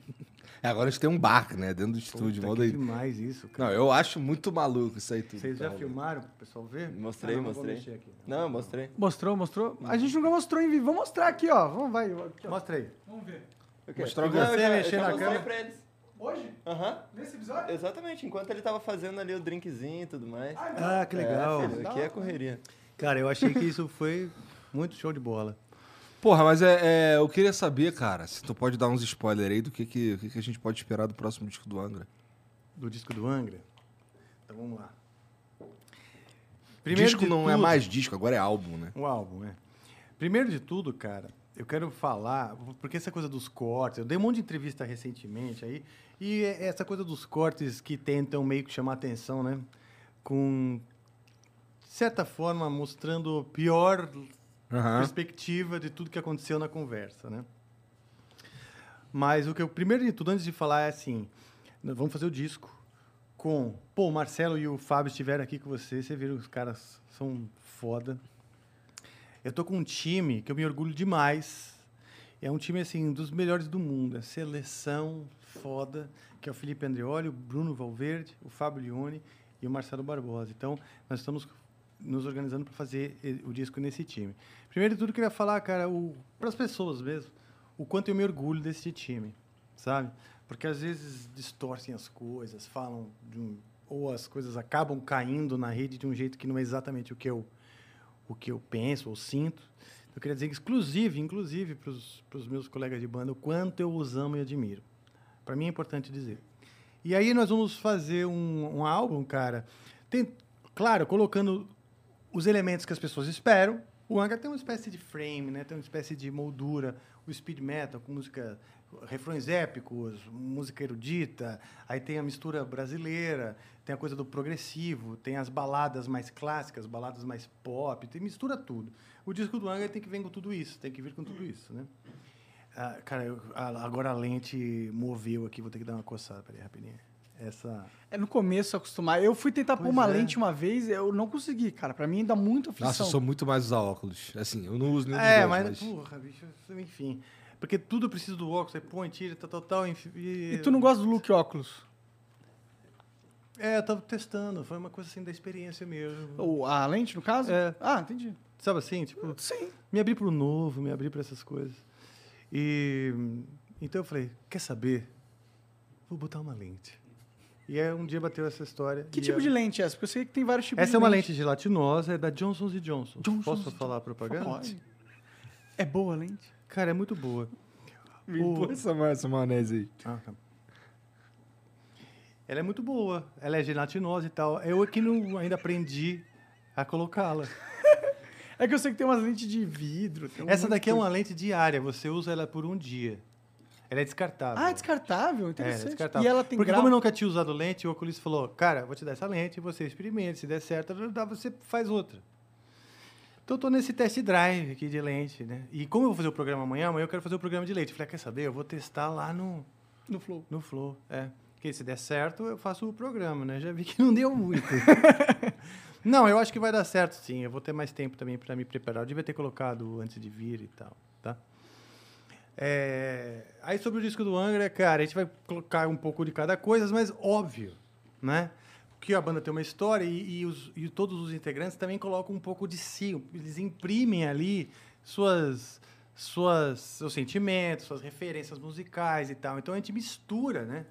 Toda, toda, vamos dizer, a herança musical da banda com as novas influências. Né? A gente sabe o que o Angra precisa, o que, o fã quer. É fácil hoje Já entender. tem, já tem coisa gravada? Já tá, tá, em que, tá em que estágio esse, esse Está Tá no álbum? estágio onde a gente tem algumas ideias gravadas. Eu já me encontrei com o Felipe algumas vezes, a gente fez algumas ideias juntos. Já me encontrei eu, o Felipe e o Marcelo Barbosa. A gente fez algumas ideias algumas vezes. E aí a gente se encontrou com o Bruno Valverde via Meet. E daí o Bruno colocou umas bateras para a gente ouvir, começou a falar as coisas que ele está estudando, as coisas que ele está experimentando e tal. Então a gente está nesse momento, assim, um momento meio que sem pressa, na verdade, porque é um momento de muita transformação na sociedade, no mundo e individualmente. E eu falei, cara, eu não, eu não sei o que pensar ainda, cara, do, do planeta, do mundo das pessoas. E eu passei um bastante tempo, talvez ainda esteja um pouco nesse tempo, meio de bode, assim, das pessoas, do mundo, sem entender, sabe? Falei assim, puta, não entendo mais, não entendo mais a sociedade. Acho que eu fiquei velho e não entendo mais porra nenhuma, entendeu? Então eu estou nesse momento tentando entender e tentando me comunicar né, com, com, com o fã. E eu gostaria de comunicar com um fã ainda mais novo, né? Quero conquistar novos fãs. Então eu estou pensando aqui como chegar nos fãs mais novos, não só no cara que que que está já viciado, né, entre aspas, em toda a discografia do Angra e está sempre comparando tudo com o que veio antes, né? Por exemplo, o Rebirth, o álbum Rebirth, quando ele veio, o Angra existia, existia há 10 anos, era sucesso mundial com um tipo de formação, né? Só que a gente conseguiu chegar no adolescente que nunca tinha visto o Angra an- antes, com aquela com uma banda nova, completamente praticamente completamente nova, né? É, e o que convenceu foi que o cara recebeu aquilo sem tanto os estigmas e as referências do passado. Eu queria chegar nesse cara, entendeu? Sem as referências, os estigmas do passado. Fazer isso aqui, o Angra é isso aqui, entendeu? Que é um negócio novo, antenado no mundo que é hoje. Porque, cara, o que eu era e o Angra era no mundo de 30 anos atrás, hoje é completamente diferente, cara. E se acha que a gente continuar fazendo isso, exatamente as mesmas coisas, se copiando, eu vou ficar tocando daqui a pouco só pros velhos que nem eu, entendeu? E eu não quero isso. Eu quero tocar pra, pra, pra molecada que quer curtir rock, heavy metal, né? Que é o que eu faço. A outra coisa é assim, cara, eu quero que realmente faça diferença na vida das pessoas. Que realmente, quando eu vier esse álbum, a gente fale coisas que realmente vão fazer diferença na vida das pessoas. E é isso que eu estou buscando. O que, que faz diferença na vida das pessoas hoje, sabe? As pessoas estão tão alienadas, estão olhando no celular com, com conteúdos tão rápidos. Esse mesmo, isso aí um dos vídeos que eu recebi hoje, um vídeo rápido, ah, do macaco atormentando um gato. Aquilo. E é muito logo- mais longo que a média, inclusive, esse vídeo, né? Pois é, é longo até. E, entendeu? Então, assim, cara, como que uma banda de heavy metal, rebuscada, com histórias, aprofundando, né? Como é que eu falo com um público novo? Como é que eu falo? Então, eu tô com, com essa nova geração e tal, os adolescentes de hoje. Então, eu tô nessa pesquisa. Tô nesse momento de pesquisa. Eu quero tocar esses caras, eu quero sensibilizar a, aqueles que estão achando que a realidade é, é, é o que o celular traz para elas. Eu quero, eu quero também provocar. Eu sempre gostei de provocar, sabe? Mesmo. Quando a gente começou a misturar música brasileira, um monte de gente começou a virar o nariz, né? Hoje, oh, porra, põe mais música brasileira. É, quando eu batizei a banda de Angra, uma, uma porrada de gente no, no meio heavy metal aqui no Brasil falou: puta, que bosta de nome. Eu gosto de provocar. Até quando nós botamos a Sandy, cara, pra cantar conosco, que foi assim. Essa foi uma puta provocada, maravilhosa. inclusive. Também foi uma provocada. Eu falei assim, pô, você tem uma diva, canta pra caralho, linda, e existe um preconceito lá dentro. Pra, ah, não, peraí. Não, vamos provocar. E ficou maravilhoso, tem todo um contexto, tá, tá, né? A, a Sandy não faz. Não pega qualquer trabalho para fazer, ela faz as coisas que ela acha que, que são relevantes, que são interessantes e tal. Tanto que antes de aceitar, ela queria entender o que, que é a letra, o que, que vocês estão falando, que tudo tá, papapá. E eu expliquei, né, da, da, da mídia social, das, das, do quanto isso suga a gente, a gente se vende, a vaidade consome, esse papo todo. E ela curtiu a ideia e fez. Então é isso, eu estou procurando assuntos que são relevantes de verdade, não só fazer um disco para chamar atenção, impulsionar e falar, ó, estamos aparecendo, entendeu? Hoje É. eu quero coisas que, cara, eu fiz muitos discos legais através da carreira, então esse tem que ser realmente legal. E o pessoal que está comigo, Felipe, Bruno, Fábio Marcelo, sintonizam nisso, cara. Vamos fazer um negócio que é foda. E ele, então nós estamos nesse laboratório fazendo um negócio muito foda. Entendi. É, eu acho que você enxerga, tipo, a- além de conectar com as pessoas talentosas, você enxerga caminhos que você possa é, fazer coisas novas que vai alcançar esse público mais novo e tal. Cara, o que eu tô entendendo, pode ser que eu conclua diferente, ok? Depois, mas o que eu tô entendendo é que a experiência musical hoje ela não é suficiente. As pessoas não só ouvem músicas, elas ouvem músicas dentro de um contexto, não é? E muitas vezes um contexto de comportamento e visual. Então, assim, tem que vir um vídeo e esse vídeo tem que vir com um tipo de comportamento. Por exemplo, hoje eu estava vendo lá. E Sempre foi assim, claro. Mas hoje você não pode. Tem que estar muito claro o que, que você está propondo como comportamento e o que você está propondo como Qual é estética. tribo? Que, que tribo que a sua Exatamente. música representa? Exatamente, como você se comporta. E como que uma banda de heavy metal tradicional de 30 anos vai propor algo novo em termos de comportamento, né? Aí eu confio muito no próprio Bruno, no, no Felipe, que são um pouco mais novos e, e são muito antenados com linguagem, com galera um pouco mais nova, né? E, e, e, pô, que nem hoje, conversei com, com, com as suas filhas lá, falei, o que, que você curte? Ela falou, Ariana Grande. Ela falou, Ariana Grande é o meu favorito. E aí eu falei, bota aí a música que você mais gosta. Ela botou. A gente ficou vendo ainda algumas músicas lá, falei, pô, legal. Menina, a Ariana Grande é novíssima, né? E pequena, né? Quer dizer, engra- engraçado isso. Ela é bem baixinha. É, e o nome é grande. Mas é super nova. é, não tem nada de grande. Quer dizer, grande porque, pô, acho que é É a uma maior grande artista hoje em atriz. dia, É, atri- né? atriz. É Mas ela é isso, atriz cara. também. Ela é isso. atriz? Pô, Então, eu tô é- sabendo, vocês nem sabem. Nem eu sei que eu tô sabendo. Entendeu? Tem que vir com um negócio. Cara, o Pink Floyd é uma banda assim que eu amo, minha favorita provavelmente. Os caras soltam um CD quando realmente os caras têm algo assim, ó. Pá, põe na mesa, influencia todo o resto, toda a indústria fonográfica muda, influenciada por que os caras propõem, né, meu? E lá atrás, até os Beatles, no Sgt. Peppers, se influenciaram com os Pink Floyd que já estavam ali à frente, entendeu? É meio isso, né? Eu gostaria de ser, pensar grande assim, né? Pensar que nem a Ariana. Grande. Entendi. Cara, então o que é que tu tem de plano aí, falando um pouco mais do, do Amplifica? É, Como é que tu planeja aí a logística do programa? Quantas vezes tu vai fazer isso por semana? O que que tá planejado aí? O que que tá na agulha pra sair já? Tá, o Amplifica a gente já está ah, transmitindo todas as quintas-feiras, todas as quintas-feiras, 8 da noite, certo? Nossa, então eu fico lá terça, quarta e quinta. Pelo menos agora, até a gente ter um pouco mais de, de jogo, né? Porque é uma equipe grande e tal, tal, e ter esse. Ter, ficar mais no piloto automático as coisas. Eu fico terça, quarta e quinta lá. Então, de sexta a segunda, eu tenho, sei lá, para trabalhar em outras músicas, estar com a família outras coisas. A nossa ideia é aumentar isso para duas vezes por semana. O primeiro passo vai ser esse. Possivelmente, provavelmente, as quartas. Fazer quarta e quinta. Por quê? Porque a gente monta tudo no dia. Outras coisas funcionam lá no estúdio, entendeu? A gente usa as- outras coisas acontecem nas mesmas salas. Então a gente vai montar na quarta, vai fazer uma espécie de esquenta, que não vai ser o da Regina Casé, vai ser uma espécie de extra Tá. extra do Amplifica, como se fosse. E, mas é um esquenta, tá? Só pra você entender, porque é uma preparação. E na quinta a gente faz o programa. Já vai estar tudo montado, tal, tal, tal, entendeu? E aí, com se isso acontecer e tiver já bem no piloto automático, pode acontecer de eu não precisar ir terça, quarta e quinta, mas ir quarta e quinta, vai, vamos dizer, daqui uns seis meses, eu imagino. Porque demora, né, para fazer, assim, eu acho que para a coisa estar bem automatizada ainda vai demorar. A gente quer botar mais músicas, né, um dia a mais, tudo isso vai demandar de mais trabalho. Então, por enquanto é isso.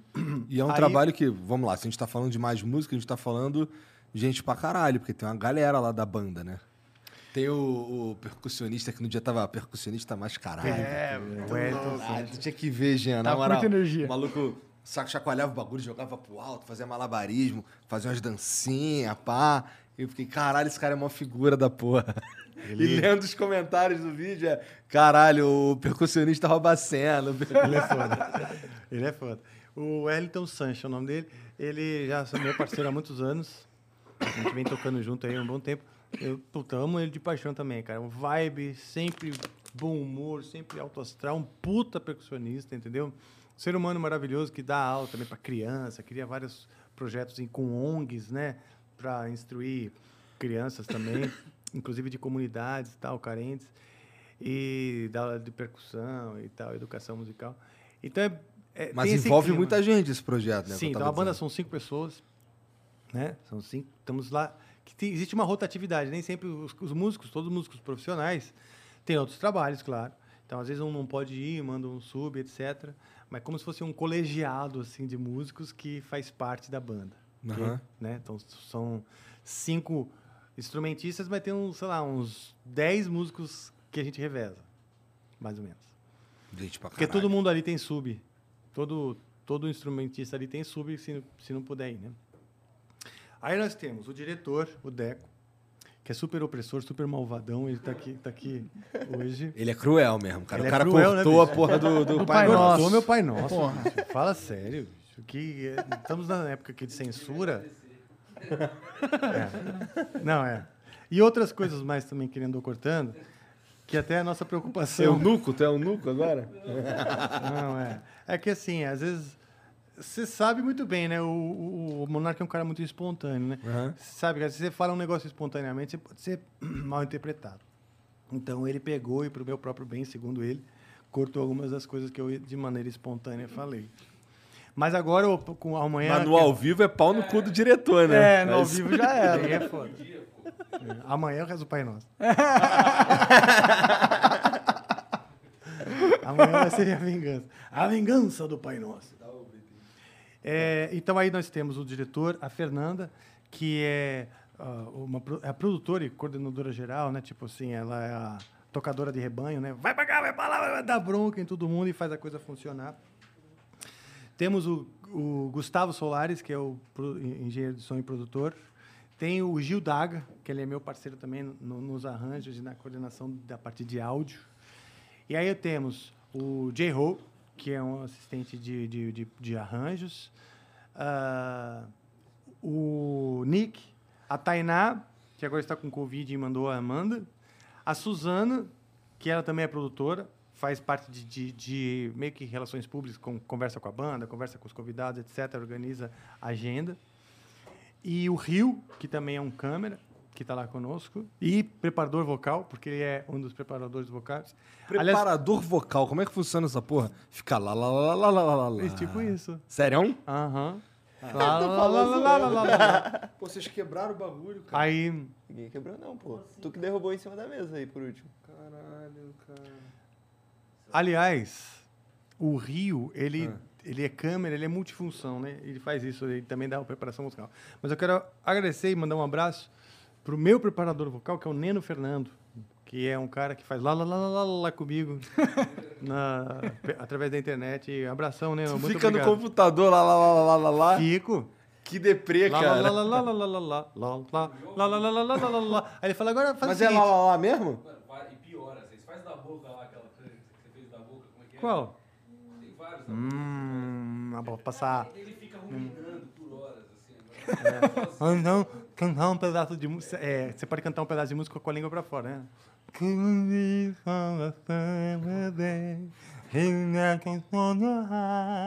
Aí você fica pra Mas soltar qual a utilidade dessa porra? Pra você abrir espaço lá atrás e, e conseguir descansar a língua, deixar ela mais pra frente, quando ela tá muito retraída. É, tipo, ah, exercício de vocal, cara. É uma merda. mesmo. Mas é louco, né, mano? Eu ima- imagino que, tipo, é algo necessário pra você quiser atingir as notas que você atinge Sim. e tal. Você faz voz, você faz. "Nhé", Cantar música com, só com, com, com, com o som no nariz, você faz depois a música só com o som no nariz. É. Pra, pra toda a parte muscular e a, a parte interna, especialmente, você ter uma percepção né, corporal, percepção interna do- dessas partes. E trabalhando também os pontos de ressonância, né? Isso é Mas isso, essas, essas paradas de, de canto, caralho, tu faz há muito tempo? Faço, cara. O que, o que de- demorou muito para eu aprender. Aprender não, né? Porque você está sempre aprendendo, mas demorou muito para entender, sacar qual é que é, né? Porque a questão é que você molda muito a, a tendência é você moldar muito a sua voz com uma voz de um cantor que você gosta. Então, vai lá, tem um cara que você gosta e você quer moldar a sua voz daquele jeito e essa, isso é, um, é, um, é uma bosta. Porque imagina que você. O, o, o canto é um instrumento de sopro, né? Agora você. Imagina. Então você pode ter. um- Você vai aprender guitarra. Você pode pegar uma Fender, uma Stratocaster, uma Gibson, uma Ibanez. Elas têm som diferentes, né? Uhum. No caso da voz, você não pode escolher exatamente a tua fisiologia.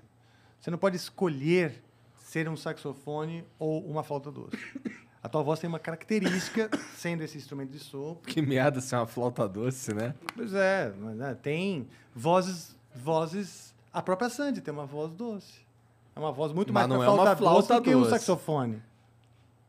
É, uma Tá, flauta. tá bem longe tá, da uma flauta flauta. doce. Então, uma flauta transversal. É, acho que tá melhor Tá aí. mais para é, flauta é. transversal. Mas você vê que cria essas associações de timbre. Não adianta ela querer ser um trombone, Verdade. a Sandy. Não dá. E também não dá para o seu Jorge querer ser a flauta transversal, necessariamente. Porque cada um tem a sua característica. Então você nasce com essa coisa. E às vezes o cantor, ele, ele meio que embate com a, o teu, próprio- teu próprio instrumento. E a outra coisa é o seguinte, o que no meu caso, eu escrevi muitas músicas para para cantores fenomenais e tal de heavy metal, para registros super agudos, que não é o melhor da minha voz. Não é o melhor da minha voz as músicas que eu escrevi, manja. Mas não significa que eu não queira ou não possa ou não saiba cantar outras músicas ou outros registros, entendeu? E é isso, então eu estou trabalhando, a gente canta de tudo lá, meu. Amy Winehouse. Nunca apareceu ninguém pedindo pra tu cantar Carry On, não? Toda hora, né? Ah, Deve ser um saco isso aí, cara. Toda hora. É mais que toca Raul, é toca Carry On. é. E, e como a pegada do Amplifier não é ser um heavy metal, ah, tal, aí eu tô preparando uma versão da Carry On, que é uma versão um pouquinho mais para todo mundo, sabe assim? Para todo mundo ouvir. Entendi. E pra outras pessoas poderem cantar também. Exatamente, para outras pessoas poderem cantar também, porque é um registro super difícil aí para a maioria das pessoas, né? Até para as mulheres, né? Um registro super agudo, difícil até para as mulheres de cantar. Queria ver você cantando Wuthering Heights. Seria Tá. incrível. Não, eu, eu não eu faria oitava abaixo. Até já gravei no, no, Cifra Club, pô, desculpa, hein, fazer a propaganda aqui, por o Cifra Club. Na verdade é um, um jabazinho, porque eu gosto muito deles. É, fiz uma versão lá num negócio chamado Toca Angra, da Wuthering Heights, mas tudo oitava abaixo, mais tranquilo, justamente ensinando a Wuthering Heights numa maneira um pouco mais fácil, mais orgânica. Entendi. Então, bom, há jeitos de fazer, há jeitos de você cantar a sua música Exato. favorita usando o seu próprio instrumento. Exato, Pode ser um trombone, pode ser uma flauta doce, exatamente. é. pode ser um- uma guitarra muito desregulada também. Desafinada, né? É. Esse sou eu. Exato. Hoje, eu- hoje, hoje eu comprei um kazoo. Chegou pra, pela Que internet. isso? Kazoo é um instrumentinho que também você de sopro, de certa forma. Vou te mostrar, tá aqui. Ah, legal. Claro. Aham.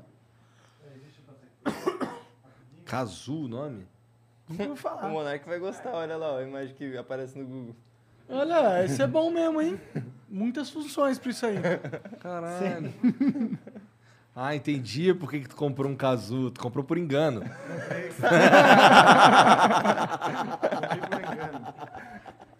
Vamos lá. que doideira.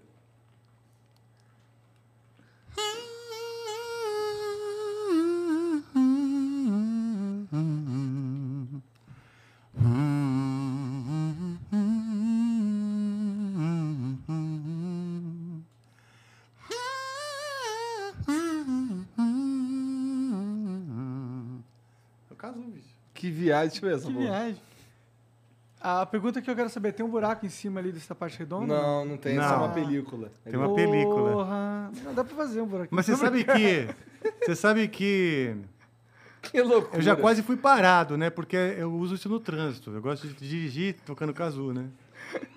Esse não é o teu primeiro casu, então. Não, não, é que eu perdi o primeiro, que na verdade já. Minha, até minha mulher, oi Vanessinha, bonitinha, linda, maravilhosa, me mandou a foto que ela achou. O casu tava num. Então agora tu tem dois. É, agora tem dois. É bom, é bom ter mais do que um. Porque isso aqui é um instrumento, você está no trânsito, você está tocando, você, você não está num lugar assim. Você não pode tocar no Uber, né? que E parece ser baratinho também, né?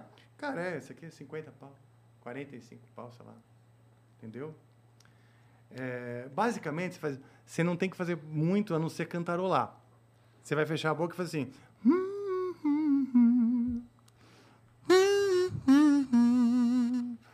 Você cantarola nele e ele vai vibrar esse, esse saquinho aqui, né? esse, esse pedacinho de plástico, e vai, esti- vai fazer um som Caralho, parecido. vou, vou comprar um pra mim, isso aí parece legal. Não, é, compra, compra. Vou encher o saco. é, o. Igor vai, já Mas imaginando. você pode falar uma É coisa? que você é afinado, o Igor não é afinado. As então- pessoas odeiam pessoas com casu. Ah, é? É, não é um negócio agradável. Né? Pau no cu dos outros. Tipo, hoje eu falei, cara, eu vou comprar o casu porque eu não sei onde tá encontrando o meu. Aí, milagrosamente, depois minha mulher mandou mensagem, ah, encontrei aqui entre as minhas coisas. Óbvio que ela escondeu.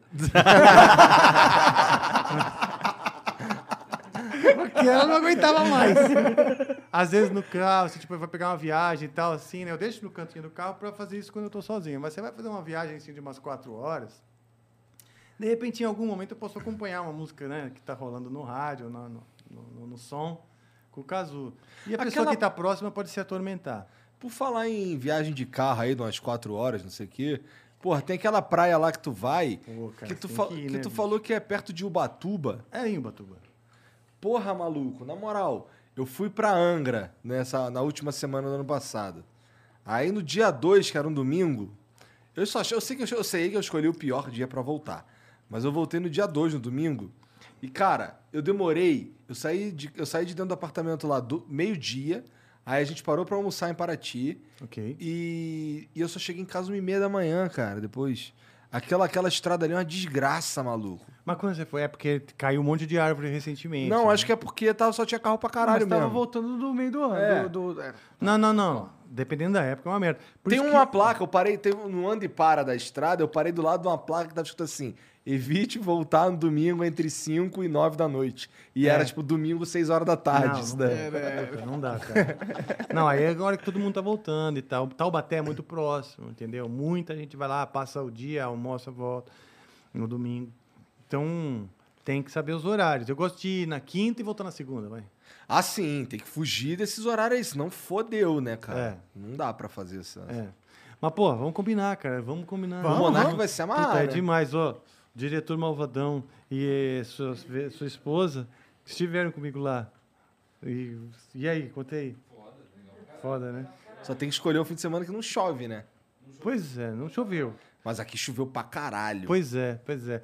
Mas, cara, é antes ainda de Paraty, antes de Trindade também. Quer dizer, é, nem vou falar o nome, porque eu não quero que, que bombe lá. Mas é, é gostoso demais, cara. Porque é fechado, não chega o carro, né? Então a gente fica isolado, sem. Praia deserta e tal. É, é mais tranquilona. Da sei lá. hora. Eu gosto desses rolês assim, mais desérticos. É. Odeio muita gente, assim, o Vulca. É, também não, cara. O que eu fico pensando é, caralho, eu vou demorar mó tempo pra chegar, depois eu vou demorar mó tempo pra voltar. E eu fico. E eu fico. Eu não gosto de. Por exemplo, a gente foi pra Angra. Hum. Eu queria estar em casa, tá ligado? Sério? Aham. Você preferiria estar na sua casa e não em Angra? Com certeza. É, a sua casa realmente deve ser bem legal. Não, minha, a minha casa tem um sofá maneiro que dá pra eu deitar a hora que eu quiser e dormir, ligar a TV e ver o que eu quiser. Não, eu sei, eu sei. Eu, eu, eu gosto de mato, eu gosto de explorar, eu gosto de, de, de fazer trilha, eu gosto de. de Mas você de consegue andar ficar assim, descalço. tipo, 10 dias no mato? Sim. Você né? gosta de ficar 10 dias? Porque eu tenho um limite, assim, tipo, 4 no máximo dias viajando. Depois eu quero muito jogar jogos. Ah, entendi. É bom. Eu acho que 10 dias. Eu entendi, tem um limite. Eu, eu concordo que tem um limite. Eu não sei se o meu li- limite é 4 dias, mas 10 dias sim. Agora em dezembro eu passei 10 dias antes do Natal lá nessa praia. E, pô, gostoso Foda pra caramba. É, E tu já eu foi pra lá quantas vezes, cara? Ah, muitas vezes. Eu vou há Toda uns hora. 10 anos, umas duas vezes por ano. Então, já fui muitas vezes. Mas você fica na praia, assim, tomando sol, tu toca um violão, o que, que você um viol- faz? Eu deixo, eu deixo a intuição dizer o que, é que é o próximo passo. Tipo, realmente fico na praia, deixo o sol esquentar, bebo, Justo. bebo, vou no mar, pulo, tem um pier, mergulho do pier, vou, tal. Eu gosto de surfar também. Ah, da hora. Às Aí, vezes dá pra eu surfar gosta de também. surfar, Só que eu surfo, um... nem sempre eu tenho companhia, então também às vezes eu também não surfo, fico só lá, toco violão e tal. E cara, fico de boa mesmo, assim, sabe assim, sem eu ter o que fazer. Sem É. ter o que fazer e com menos acessos ao, ao mundo, ao janelinha do, do celular, aos poucos eu vou desligando, aos poucos Você eu tá, vou meio tem que essa regra, assim, desligando. tipo, não posso olhar é, no eu gosto de desligar, cara. É bom, é bom. Eu gosto de desligar. Durante a pandemia, eu teve uma, bons meses que eu desligava sempre ah, entre 5 e 6 da tarde. Sabe, 5 e meia, 6 e meia. No entardecer, eu desligo. Faz sentido, isso é bom até pensando na questão cerebral ali, né? né? É, para contemplar o fim do dia, contemplar o fim do dia, a Porque chegada também da fim do dia é quando a noite gente tá, né, querendo descansar e o celular não deixa, né? Tipo, o E, o- biológico... e o Rafa é meio, é meio Ho'oponopono também, né, cara? Ho'oponopono. É. Que cara, que eu fui, eu fui lá na casa dele lá, tem um. Tem aquela porra, é um sino que faz. Aquele é um sino tibetano. Cara, o cara tem um sino tibetano que tem um bagulhinho que fica rodando assim, volta assim, fazendo um barulho. É da hora. Tipo, o apartamento dele tem barulhinho de água, tá ligado? Ah, legal, da hora. Sim, sim, porque nós temos uma fonte para os gatos. É boa. Mentira, tu tem uma porra de um bagulhinho de água lá mesmo. É, uma fonte, é uma fonte de pedra e tal. E... Mas você tem gatos? Tenho, tenho. Então também é gatos. uma fonte de gatos. É uma fonte de gato também. É que sou um dos gatos que realmente toma na fonte. Sério, o outro, filho da puta. Gato é um bicho filho da puta, eu entendo um pouco aquele macaquinho. um pouco eu entendo. Mas, assim, não com a mesma violência, mas, assim, é, um, eles são metódicos, né? Então, um dos nossos gatos, ele gosta de tomar num potinho de plástico. E é engraçado, porque para tomar água, ele não gosta que a água esteja parada. Então, ele empurra o potinho, a água se Caralho, agita. que gato retardado. A água se agita. Às vezes ele ainda dá um tapinho na água para ver ela fazer uma ondinha específica. Quando ele olha, ele olha. Ah, agora tá bom. Aí ele bebe. Vai entender, cara. Que Gato visão. tem essas São os coisas. gatos velhos que tu tem? Nada, são novos, cara. Tem quatro anos por aí. São Entendi. novinhos. Então, Então, mas o apartamento do cara é tudo assim, Ho'oponopono. tá sim, Entendi, entendi. tem um astral, né? Tem um astral. A, Tu minha canta os esposa- mantras também, cara? Canto. Canta Claro. mesmo? Não, não canto. Eu repito para mim mesmo, né? Na verdade. É, quietinho, em silêncio. Sim, no caso do Ponopono, é, são quatro palavras, né? Simples. É, sou grato, Ah, acho que a gente já falou sobre manja. Sou grato, é, me, des- me desculpe, sinto muito, né? Não, me perdoe, sinto muito, eu te amo. É isso. Então você tem que repetir isso. Aí você, você, você vai fazer isso assim. Primeiro você faz, vamos dizer, para uma consciência maior, depois você pode fazer assim, para o mundo, para a humanidade, você pode fazer para si mesmo, para as pessoas, e depois você começa a fazer para os seus desafetos. Você começa a trabalhar. Imagina os seus desafetos e fala: sou grato, eu te amo, eh, me desculpe e Sinto muito. Sinto muito. Exato. Aí você fica, você vê que é difícil de lembrar. Aí você vai fazendo, vai fazendo, vai fazendo, vai fazendo. E realmente tentando incorporar essa a sensação mesmo de estar grato, né? Porque uma coisa é você repetir para si, que nem te falou até aquele dia lá que você falou, pô, vamos agradecer Ah, sim. e tal. O ser grato é um exercício assim de, de sentir a gratidão, não só repetir, não é? Sim, e eu tava Por vendo um- uns vídeos na internet que parece que cientificamente o sentimento de gratidão está muito conectado à felicidade também. Pessoas que são gratas tendem a ser mais felizes. Eu não lembro onde que eu vi. Se quiser procurar esse estudo aí. Mas sim, pois é, porque a gratidão, cara, é um exercício importante. Eu acho, eu acho. Porque se você tá feliz, se você é grato pelo que você tem, né? Você, tipo, como você vai ser feliz se você não é grato pelo que você tem, tá ligado? Tipo, Exato, exatamente. é, E a outra coisa assim, como ser feliz e grato num momento de dificuldade, né? É. Como ser feliz e grato no momento que você está se sentindo prejudicado? Como ser feliz e grato no momento que você se sente num desafio muito foda e papapá e tal? Difícil, né? Você, ah, eu tenho um filho da puta tirando meu sono. Cara, como que eu vou ser feliz e grato nessa hora? Que você entendeu? Você tem que trabalhar essa porra, não sei. Isso que é o porra do oponopono. Tem que ficar lá repetindo essa merda. É, é bem isso aí que tu. Tá tudo a ver o que vocês falaram aí. Que tem uma parada que fala aqui que um, um cara lá da, da Columbia University fala que as pessoas têm fortes conexões sociais e, sólidas, e sólidos relacionamentos. Algumas evidências que as pessoas são mais otimistas ou têm uma atitude de gratidão, têm uma humanidade mais alta. E, e Tem uma o quê? Tem uma Imunidade. imunidade mais alta. Imunidade, olha lá. E ele Caralho. falou, ah, É mente especialista sobre tem- matéria. Especialistas têm dito, no- entretanto, que é possível treinar a si mesmo para tornar a gratidão um hábito regular e não apenas algo passageiro. Então tem tudo a ver com esse Tá mantra vendo? aí que você está falando. Tá vendo? Sabe uma coisa engraçada e que aumenta muito a imunidade? Engraçada não, né? Porque é curiosa. É botar o pé na terra. Botar o pé, botar o seu pé na terra. É aumenta a sua imunidade. Agora, as pessoas falam, ah, imagina, porra, por quê? Mas é importante essa conexão. Ah, Não dá para explicar direito, parece coisa meio de maluco, esotérica e tal, tal, tal, mas, cara, Mas é um pouco Aumenta. esotérico mesmo, não é? Uma vez eu fui num, uma vez eu fui num, num bagulho com a, com a minha esposa, um banda talvez. Um e, banda. E uma das uma das das, Entidades? das dicas que, que a entidade me deu foi, cara, bota o pé na terra, vai pra uma cachoeira, uma porra assim, tá ligado? sim, O cara falou lá? Tem que andar mais com o pé na grama aí, cara. Sim. Porque a eletricidade do corpo todo, você aterra, né? Você não acumula essa, essa eletricidade. Mesmo que seja eletricidade estática, às vezes a gente não anda e encosta nas coisas e tal. Você encostando na terra, meio que você deixa isso. Você, sei lá, eh, não deixa isso acumular só no seu corpo, você compartilha. Mas isso é uma ideia super esotérica, de fato. Pois é, porque Procura aí se tem alguma, alguma, alguma coisa que fale na internet sobre isso. Vai, vai que pisar tem. na terra aumenta a imunidade. eu coloquei pisar na terra e completou com aumento a humanidade. a Ih, imunidade. caralho. Eu Tá tá ouvindo a gente Então põe aí. aí, põe aí um, um estudo. Quero ver, eu quero, Vou quero achar, vou dados. achar, peraí. Eu, eu acho essa porra mó pira. Eu, eu não, não é que assim, eu respeito os caras que, que acreditam nesse tipo de coisa, porque.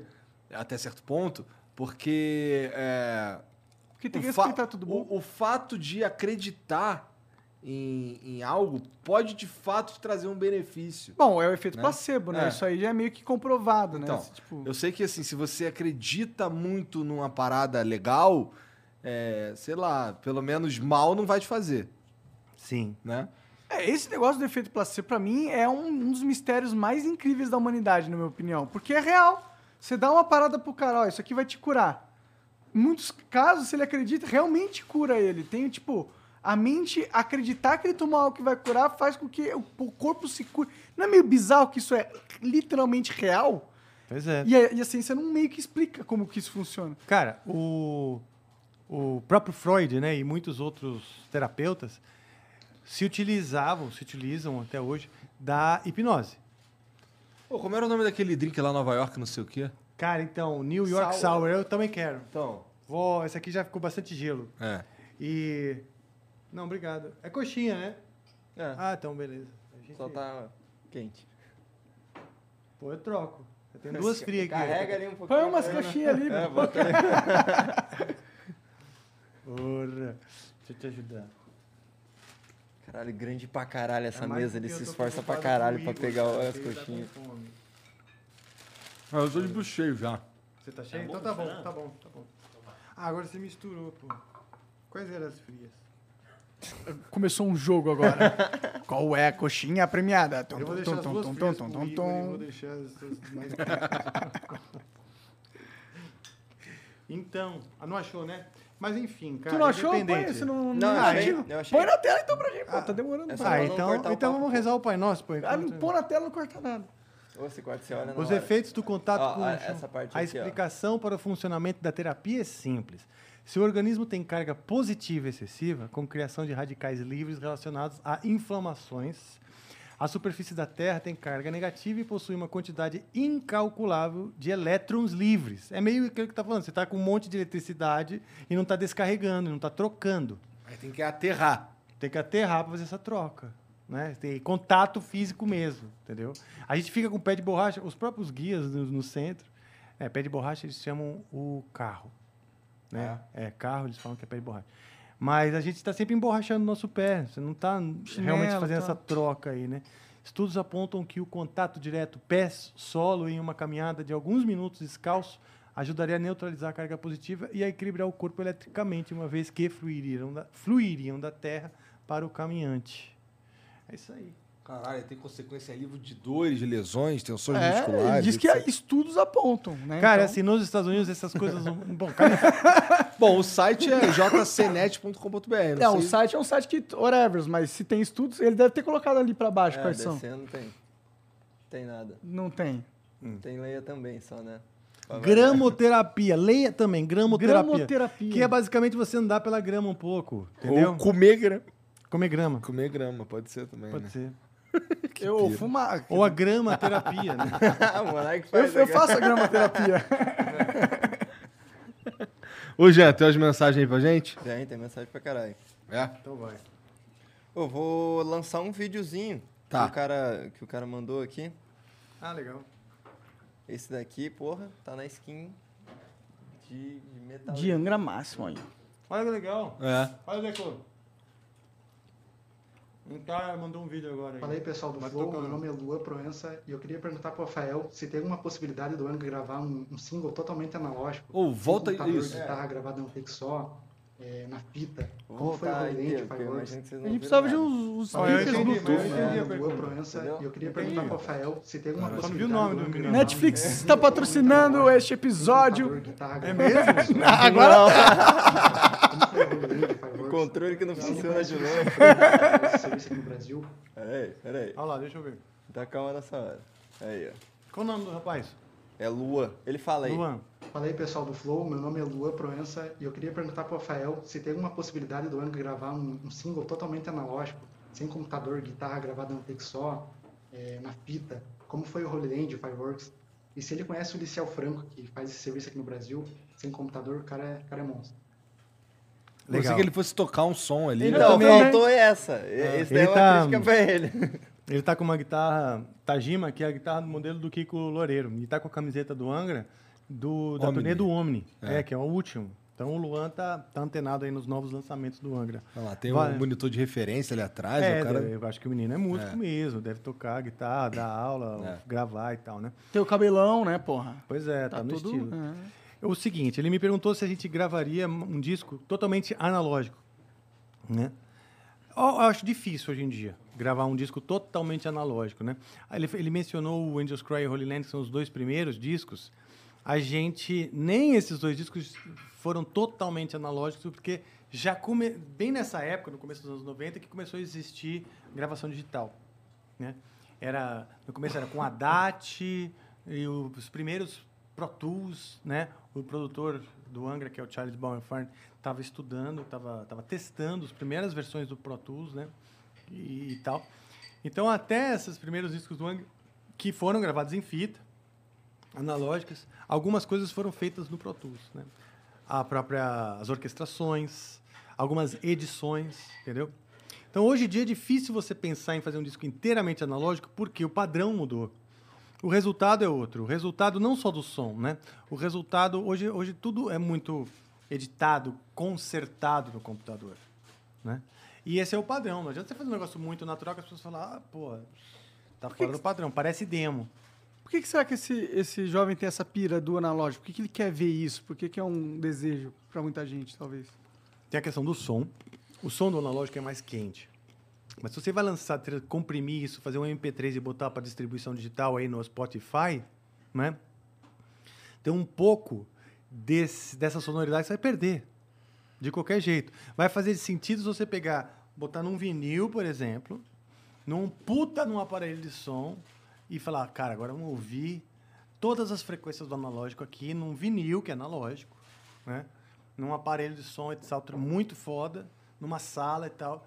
Que é para pouquíssimas pessoas, entendeu? A maioria vai ouvir lá no Spotify.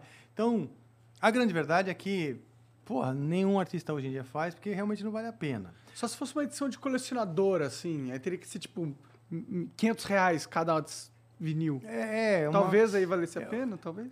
Eu acho que uma produção híbrida, Luan, seria o caminho. Por exemplo, gravar a batera numa sala, uma sala bem legal, criar toda a porque a gente grava tudo separado. Grava batera, grava guitarra, baixo e tal. Isso aí você grava separado, né? É, grava a batera no analógico, pega o som da sala e tudo mais e tenta, é, ah, como fala, preservar todas as frequências, os harmônicos durante a produção e aí lançar, entendeu? Ou gravar batera, baixo e guitarra e tal. Obrigado, cara. Agora, uma coisa que você pega, por exemplo, Full Fighters, o, o, o Dave Grohl, que é um puta preciosista, o cara que faz tudo de maneira impecável, não é? E é um cara romântico, no sentido, tipo, nostálgico, ele gosta de mesas analógicas. Aquela mesa que você viu lá no estúdio, cheia de canais, aquilo é uma mesa analógica. Ah, caramba. não é digital aquela mesa. O cara Entendi. bota cabinho por cabinho em cada canal. Caramba, Thiago. Isso é bonito, É hein, da hora, é, realmente. Caralho. Parece aquelas velas Como lá. bebe isso? É só beber mesmo? Porra. Não tem que misturar um, meter... Cima é uma camada de vinho. Em cima uma camada de vinho e embaixo... Embaixo, aí vai o uísque, açúcar e limão. Ah, legal. Então vamos botar a cerveja aqui também. Eita, Tô porra. brincando. Hum. Tá gostoso pra caramba, cara. A felicidade sincera no olhar. Nossa, gostoso. Obrigado. Ele tem alguma coisa, alguma coisa salgada. É, como eu disse, não tem alguma, nada salgado, né? É, o sour... Não, é o amargo, né? É, então, pode ser pelo vinho que você tá sentindo amargo, porque você já bebeu antes, né? Você já bebeu a cerveja. Para. Esse olhar julgador. aí. Obrigado, cara. É, então, o que acontece? O próprio Dave Grohl, ele tem um puto estúdio lá, ele capta tudo via analógica. Mas ele joga para o computador e, vamos dizer, junta tudo, né, mixa tudo no computador. Por quê? Hoje, a gravação digital, ela consegue preservar, to, vamos dizer, todos os harmônicos, vai, do que seria a gravação, o, o, ana- o analógico, né? Então ele mistura, ele capta, passa tudo na mesa dele. é, muitas vezes ele pode gravar até alguma coisa no, na fita, mas na hora de finalizar ele passa para o computador, edita, tal, tal, tal. Tem muita coisa que ele faz no computador. Alguns mixam na mesa analógica, volta para a mesa na hora de mixar e aí masteriza e também em equipamento analógico. Ou seja, é uma composição meio híbrida, que é o ideal, que é o que a gente gostaria de fazer. Nossa. Entendi. A Marta Ayora manda aqui. Olá, Rafael. É a Marta Ayora, fotógrafa de shows. É, E aí, Marta? é assim que fala mesmo o nome dela? Ayora? Ayora? Sei lá. Foda-se. Ayora. É sempre uma honra ouvir e fotografar a banda Angra. Ela, ela pergunta aqui algo que eu perguntei na primeira vez que a gente conversou. Pergunta: o que significa Zito? Zito. Um abraço e até o próximo show. Então vamos lá. Eu já até falei, tá? Você, quer- você- já perguntou isso? Eu perguntei isso na primeira vez que a gente conversou, mas ela perguntou aqui também, se tu quiser Eu responder. falei, eu respondi. Mais ou menos. Mais ou menos? É. É assim, a resposta é meio longa, né? Porque assim, a, eu estava escrevendo, a- o disco, o Holy Land, já estava compondo o Holy Land. Zito Esse- é um acrônimo? É um acrônimo, né? Não, não, não é. Não é. Não é. Não é uma sigla. Não é. Não, não. É... Vocês estão falando difícil, aí eu tô aqui vendo, né? Continua. Não, tá, faz que- cara, faz que nem eu, finge que entendeu. É... Então, a, a real é o seguinte: a gente estava compondo esse disco Land sobre a, a descoberta do Brasil, das Américas e tal, para explicar para o mundo, porque o segundo disco do Angra, né, banda de heavy metal, vinda do Brasil, qual é que é desses caras, para explicar para o mundo por que, que o, lá no Brasil faz heavy metal, né? É, então tá, colonização europeia, é, influências afrodescendentes com a miscigenação toda e o, e o sincretismo religioso, a, a influência dos, dos indígenas, etc. É isso que, que, que fala, né? E aí eu tava, eu queria escrever uma música sobre o anseio antes de você sair para descobrir esse anseio do ser humano, né, da descoberta. E aí o Ricardo Confessori contou uma história engraçada, sou um amigo dele, e eu já estava escrevendo essa música. Né? A Zito já existia, não lembro com que nome. não tinha... Ah, tá. Não Sim, tinha título. Tá. E aí algumas histórias aconteceram, tá? Mas a principal, vou contar a principal, vai. É, eu- quando eu, eu decidi por esse nome, depois de que algumas coincidências com esse nome Zito aconteceram.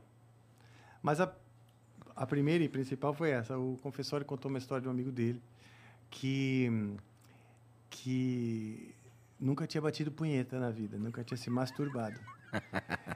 Não, Era tu não moleque. falou isso. Se tivesse falado isso, eu, teria, eu lembraria. tu não Ah, é? falou isso, é. Ah, Vai. então tá. E aí o que aconteceu?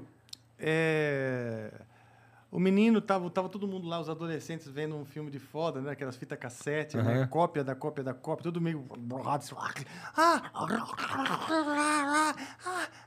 Ah! Aquela coisa meio nebulosa que a gente construía na nossa cabeça que era uma cena de foda.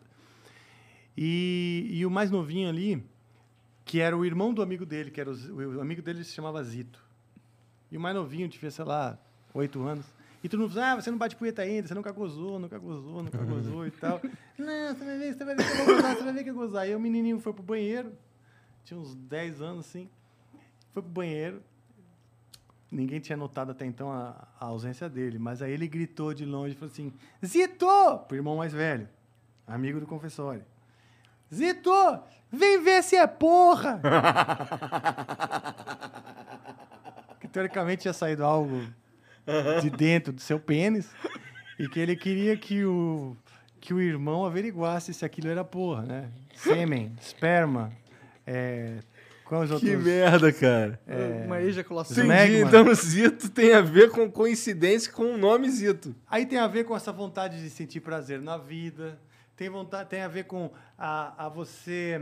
é- é- é- essa coisa legal. essa- a Como ino- é que a o cara escolhe inocência- o nome da música? É, a inocência da, da descoberta do sexo, né? A inocência sem, sem o julgamento, sem o- uma sensação de, de proibido, de crime, de nada disso. Então, tudo isso, esse menino tava gritando com a porta aberta, Zito, irmão mais velho, vem ver se é porra. Quer dizer que ele tava na maior inocência descobrindo a vida, entendeu?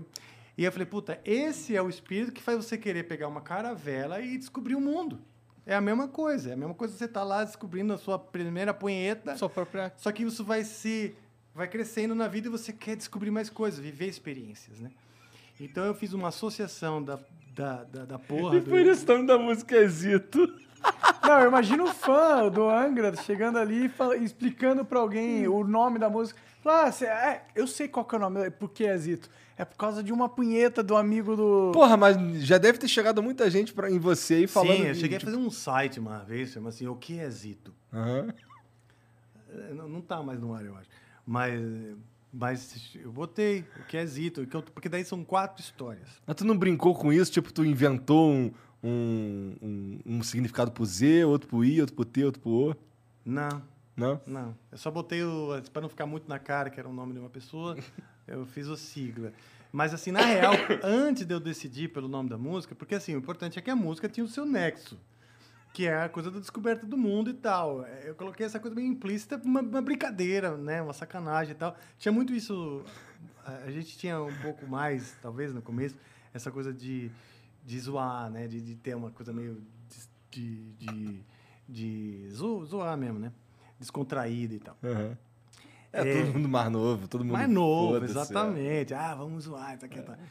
Mas tinha várias coisas. Então, teve uma vez também é, que eu tive um sonho lá. A gente estava no, no, no sítio fazendo as músicas e eu tive um sonho com um extraterrestre, né? uma espécie de uma nave e tal. E, e eu saí para um passeio mesmo. A gente estava num sítio fazendo as músicas. Saí para um passeio. E eu achei, depois desse sonho, que o André tava no sonho, o, acho que o Luiz estava no sonho. Eu achei que eles iam lembrar, que era uma coisa muito real para mim. Então, quando eu acordei, tipo assim, né?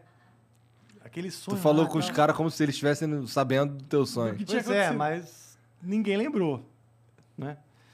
E o esse ET que conversava comigo e tal, eu na minha memória ele tinha esse nome de Zito, ZITO, né?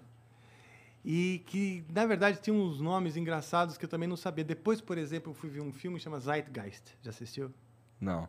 Mas eu vou falar. Zeitgeist é um filmaço. Filmaço. Vocês precisam assistir, você vai curtir, cara.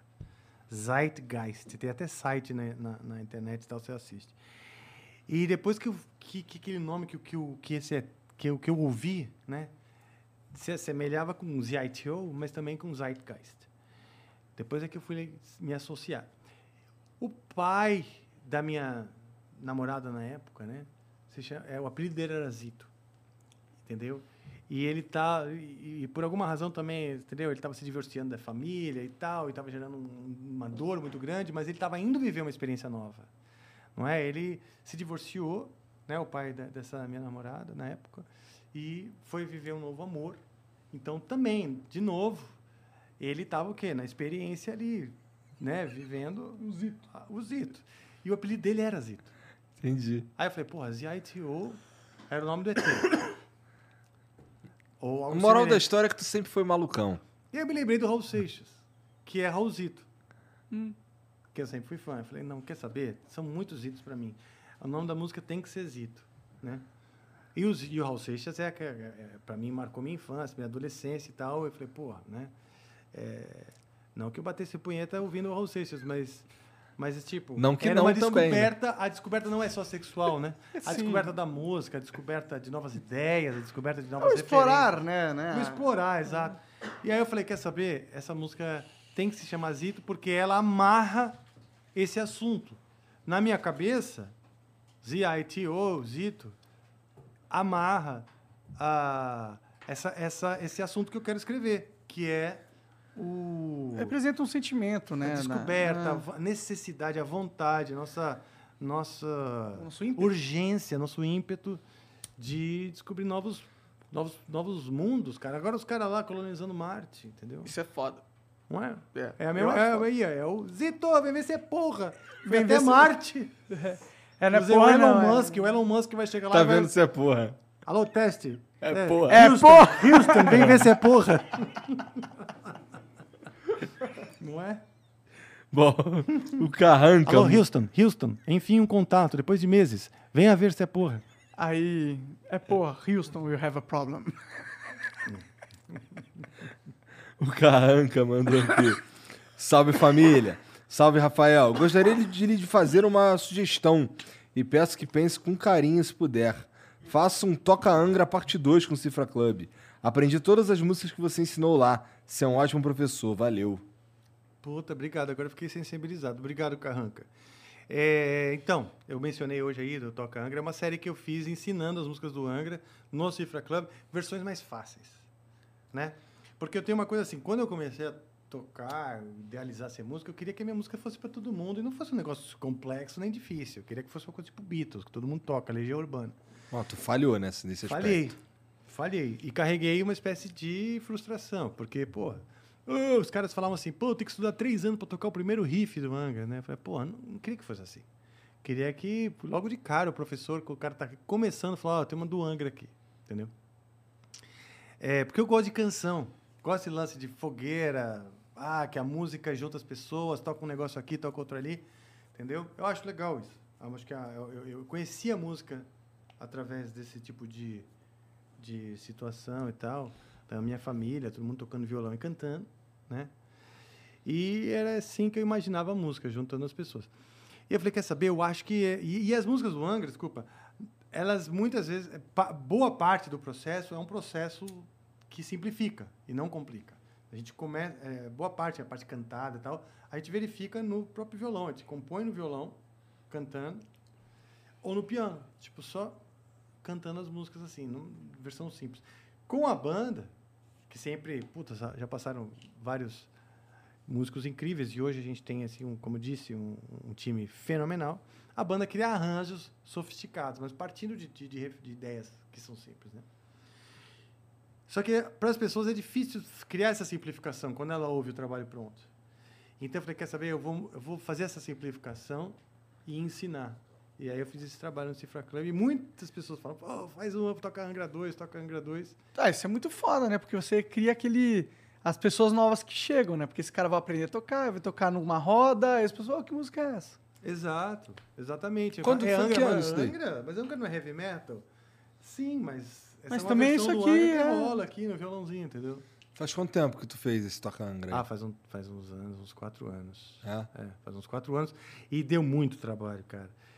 Fez- Deu um super trabalho, porque o, o Cifra Club, eles têm todo um método lá de, de ensino, eles já ensinam e tal, né? Então eu tive que me adequar ao método deles. Então eu fui, eu falei assim, imagina, eu fui lá fazer, eu queria fazer 12 músicas. E, então eu fui, passei um, dois dias lá, né? Eles ficam em Belo, Belo Horizonte. E eu achei que eu ia fazer as 12 músicas. Cara, eu cheguei lá, eu- nesses dois dias que eu fiquei inteiros lá, foi só para aprender o método de ensino. Depois, para cada uma das músicas que eu fui, eu tive que voltar para Belo Horizonte mais uma vez, só para criar o. finalizar o. o, o coisa da, como fala? O, roteiro e gravar.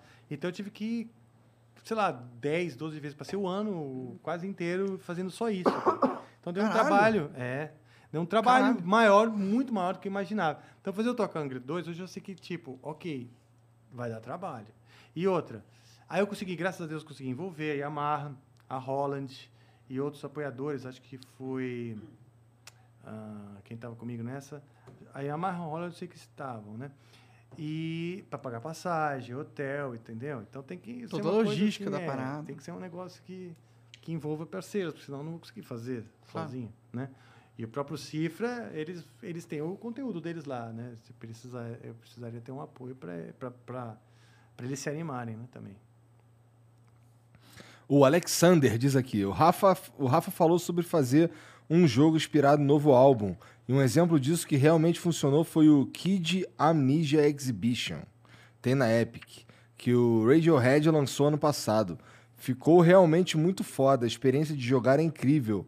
Acho válido pegar como referência. Eu não conheço esse daí, não. É, eu tô com algumas referências já, conversando com algumas pessoas que entendem no assunto mais do que eu, né? É, eu quero que seja uma experiência mais sinestésica e plástica do que uma experiência da, da, da, da excitação do jogo, manja? Não é para ser um, um jogo para o cara se excitar, é um cara para o cara viver. É uma aventura, né? É uma aventura. É uma experiência. guiada. Tem jogos assim, tem Journey é um Journey, jogo eu tava assim. pensando nesse também. Gris é um jogo Já assim. jogou Journey? Esse, esse eu assisti, Gris. Gris. Que, Gris eu não conheço. Que é. Putz, é uma moça, uma, uma menina que, É. que sai em busca. É muito louco, porque ela vai mudando a identidade dela, não é? É como se fosse uma busca existencial. Pode crer. Ah, esses jogos fazem muito sucesso, meu. É, Quando é louco lança- esse negócio. E eu uma- queria que fosse algo assim, que trouxesse reflexões, que fosse existencial, de uma busca por si mesmo. Esses, Esses jogos são jogos que quando lançam sempre são aqueles jogos que a galera sempre fala, Putz, esse jogo é. Eu lembro quando lançou o Journey, tá ligado? Nossa, todo mundo falava, meu Deus, nunca vi um jogo assim, porque todos os jogos são um negócio de, de excitar, de, de levar. É, assim. Mas quando lança alguma coisa diferente, o pessoal gosta, porque é tão raro, tá ligado? Normalmente, experiências. Sim. boas. Agora tem ficado mais frequente, mas é, é raro né, antigamente, né?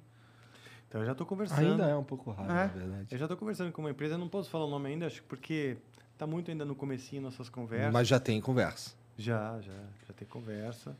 E é uma empresa brasileira, renomada, eles estão fazendo, puta, ganhando prêmios e tal.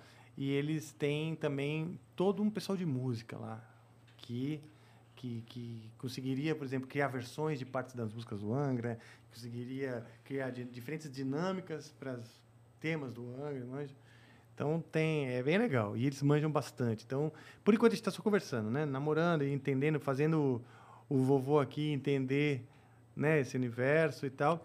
Eu falei, ó, quero ir, quero ir para cá, quero ir para lá, não, não acho que tem que ser tanto pela adrenalina, tem que ser... As músicas do Angra têm a coisa da adrenalina, da, da, da- da intensidade, mas tem a dinâmica.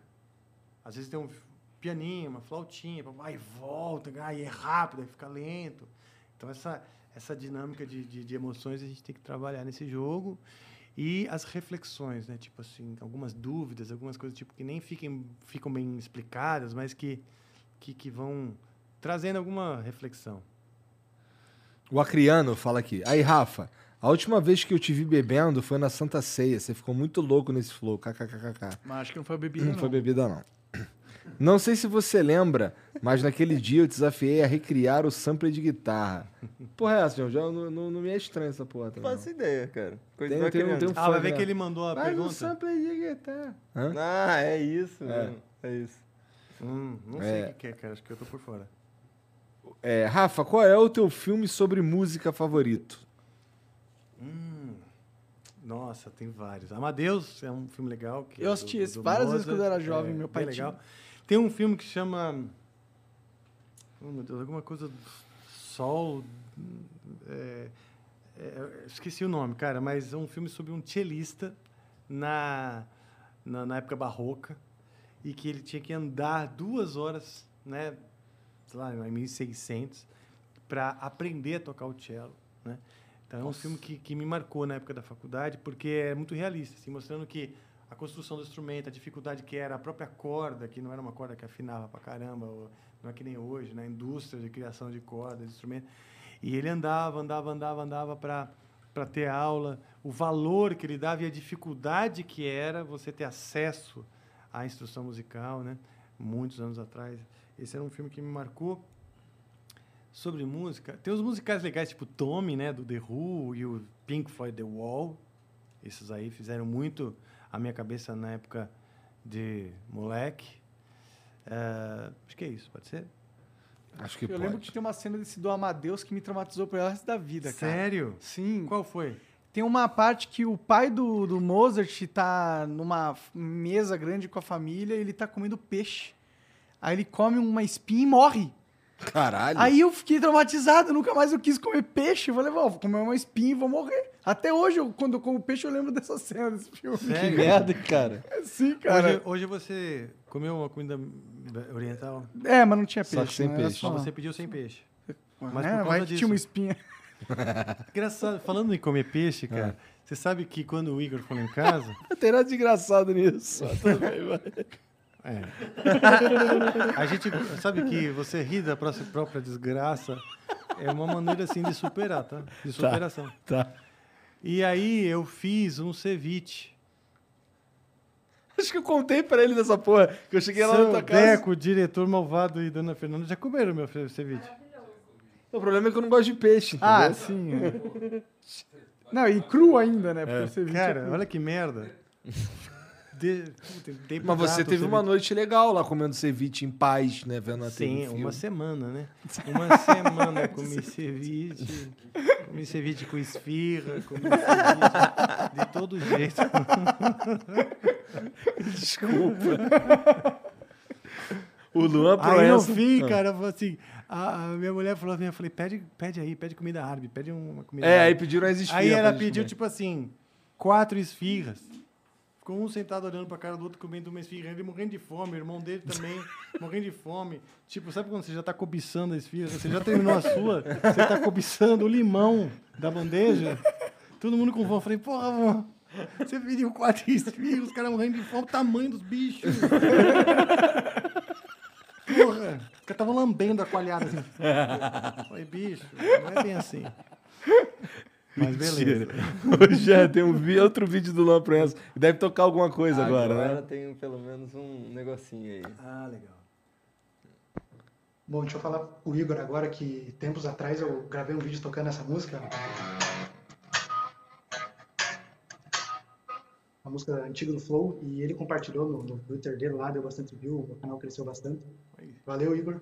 E Rafael, me chama pra eu ir tocar um cover aí no, no Amplifica, cara. Ah, então certeza. foi ele. Eu lembro dessa porra. Eu lembro de, de, de Eu mandar lembro isso pra frente. é. A gente tava conversando hoje, né? Porque hum, a gente tava, primeiramente, dando a oportunidade para cantores, né? Então a gente deu vários espaços para cantor, que também é uma maneira de aparecer bem. Aparece uns caras muito do caralho lá, né? Sim. Puta que pariu, cara. Aquele Foda. moleque cantando Hit the road, Jack. Eu fiquei, caralho, o moleque canta pra caralho. Eu lembro o nome dele.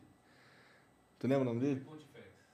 Ah, tá. É. Pipi Pontifex. Ele foi Canta no, pra no caralho. Ele cantou Hit the Road Jack. Depois Ah, tá. ah, legal.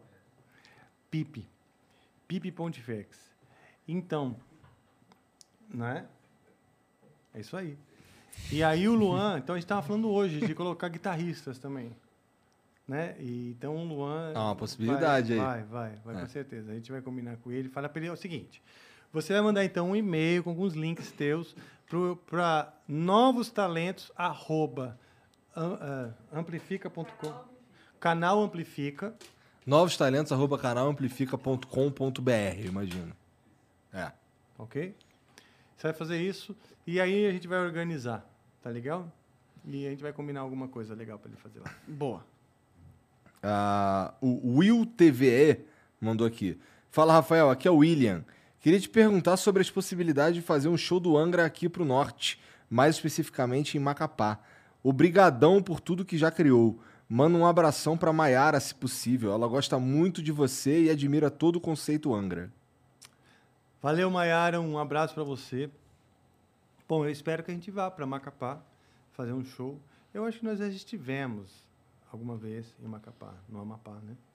E bom, um abraço para todos vocês. Espero que na próxima turnê a gente possa visitá-los, né? Não, não tenho como garantir porque é, tem que ver um contratante, um produtor de show, um local que realmente comporte e se realmente tem público suficiente, porque às vezes o produtor de show lá fala, pô, não, acho que não vou trazer o Angra porque, sei lá, não tem tantas pessoas que curtem heavy metal ou curtem o Angra aí. Então faz o seguinte, junta a galera e vamos, vamos fazer uma campanha Angra e Macapá e quem sabe a gente ainda esse ano vai aí. te Tem visitar. previsão vol- pro Angra voltar a fazer show? Cara, a gente tem alguns shows marcados agora. Tem algum em São Paulo?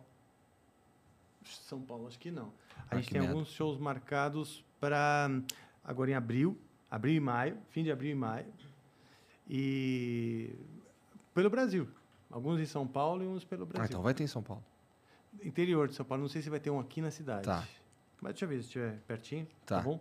Aí você vai, você vai com a gente. É, tá eu fui assistir, eu fui um, fui um show de vocês em Curitiba. Você foi? Fui. Aonde? Ah, eu não vou lembrar o nome do lugar não, cara. Mas foi legal pra caralho. É, faz quanto tempo? Faz um tempinho. Faz um É? tempinho. O, o Kiko tinha acabado de sair, na verdade.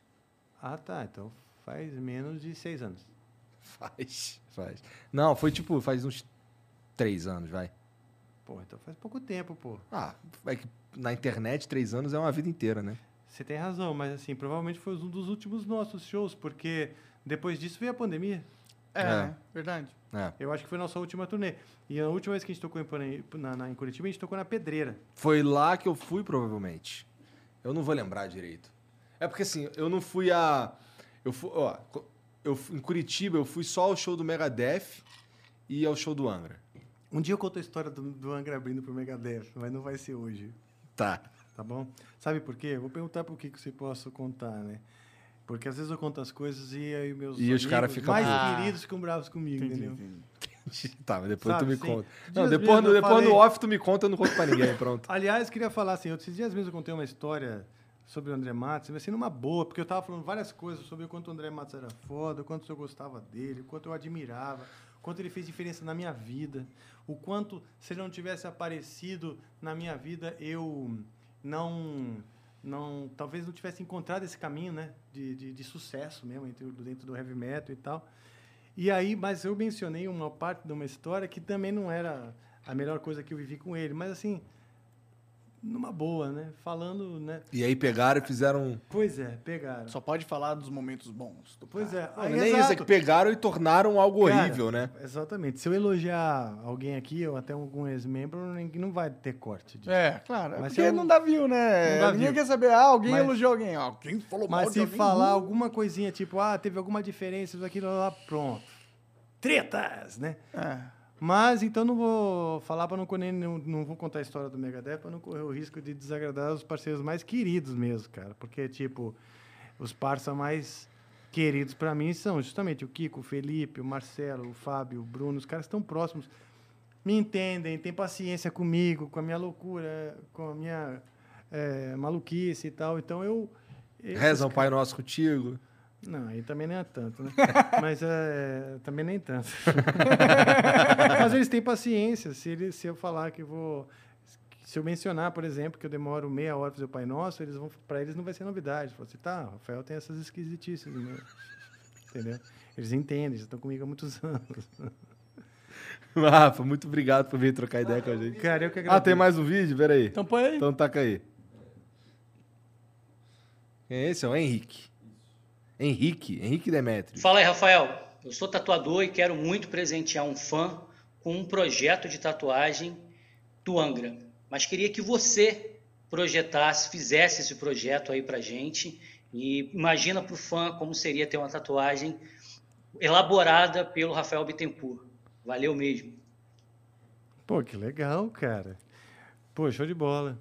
Uma, é, uma- ok, vamos, entre em contato aí, cola- manda aí um, um e-mail para mim, no info.rafaelbittencourt.com, que nós vamos combinar essa história aí.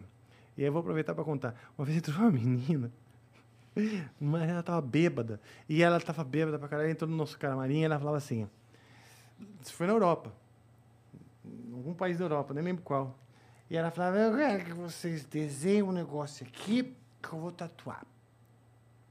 E aí todo mundo, nossa, ela tá bebaça, é legal. Todo mundo começou a catar a caneta, que eu vou tatuar. E, sei lá, se era festival, tinha gente tatuando lá fora e tal. E começaram a desenhar na mulher. Eu falei, cara, para, vai. Eu fiquei aflito, porque realmente eu tava achando que ela ia realmente tatuar qualquer coisa que botassem, né? Então aí o que, que eu fiz? Eu falei, não, não, não, para, pessoal, para, pessoal. Vou fazer um negócio sério, vai. Aí eu peguei e catei a caneta, né? E falei, então tá, deixa eu desenhar aqui uma tatuagem que vai ser mais ou menos, né? Aí eu peguei e vi que ela tinha umas pintas. Então eu comecei a desenhar nas pintas dela Constelação de Pegasus. umas, cons- é, umas constelações e alguma coisa que fosse assim esteticamente ok, entendeu? Que mesmo que ela chegasse bêbada no tatuador e falasse, ah, caneta aí, papai, eu pelo menos Ela não vai se arrepender tanto daquela noite. já estavam dançando, assim, o Pa- Pato Donald depois da Bomba Atômica. né? Não é? Já imagina, cara. Sabe, o Pato deprê. Donald, tipo, parecendo uma vela derretida. Eu falei, não, cara, para, vai, não é sacanagem demais. Amanhã uma hora vai acordar e vai ter esse negócio pro resto da vida, né? E vocês ficaram sabendo de alguma história dela no final das contas? Não, cara, não. Sumiu depois. Ah, imagina se ela manda um vídeo aí. Ah, eu tatuei, tá aqui, ó. Pato Donald É. derretido. Obrigado por explicar que esse é o Pato Donald. que Eu tava achando, eu tava achando que era o emoji do cocô, né? Sabe assim? Mas, Rafa, porra, obrigado demais por vir trocar ideia com a gente. Sempre uma alegria. Eu passo mal de rir aqui com vocês. E, mais uma vez, obrigado por acreditar no meu projeto. De verdade, obrigado por acreditar no Amplifica. Aliás, eu falo isso em nome de todos lá. Nós estamos muito felizes e, tipo, de fazer. A gente faz com maior amor, com maior tesão. Todo mundo gosta de música pra caralho, gosta de comunicar, gosta de, de, de trabalhar junto, entendeu? Então, está sendo muito, muito bom. E eu acho que para a cena musical vai ser importante também, né? Criar um ponto onde os diferentes segmentos, diferentes bolhas aí se conversam, se comunicam, entendeu? Acho que isso é o fundamental. É uma meta ainda para ser alcançada, mas, mas eh, já temos. É uma aí- boa meta, né? Pô, E já tem uma visão ali pra parada, né? Claro, mas já fizemos fusões interessantes com, com a Rapadura e o Glebo. Já, já, já criamos algumas ah, fusões, o Tavares foi, né?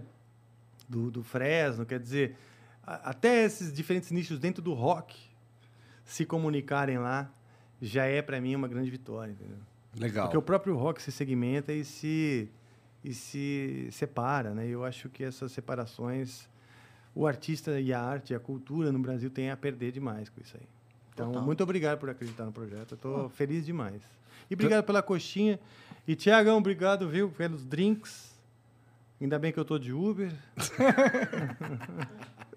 Bom, mas entra lá, o canal Amplifica, segue lá o, o, o trabalho dos caras, beleza? Do Rafa. É, tem, tem os outros canais derivados lá do Amplifica também. Segue a gente também aqui, não esquece de dar o like e dá uma olhada na descrição que tem as redes sociais de todo mundo, né?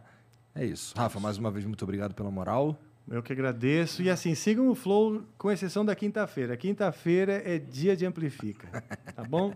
Porque você pode ter certeza que com o tempo o Flow vai ter que botar os, os convidados que, que chamam menos atenção aqui, ou vão ter que lutar muito. Eles vão botar os políticos na eleição aqui na quinta-feira só para brigar com o Amplifica, Se Deus quiser. se Deus quiser. E aí, ó, é isso. Muito obrigado a todo mundo que acompanhou a gente aí e valeu, até amanhã. Tchau.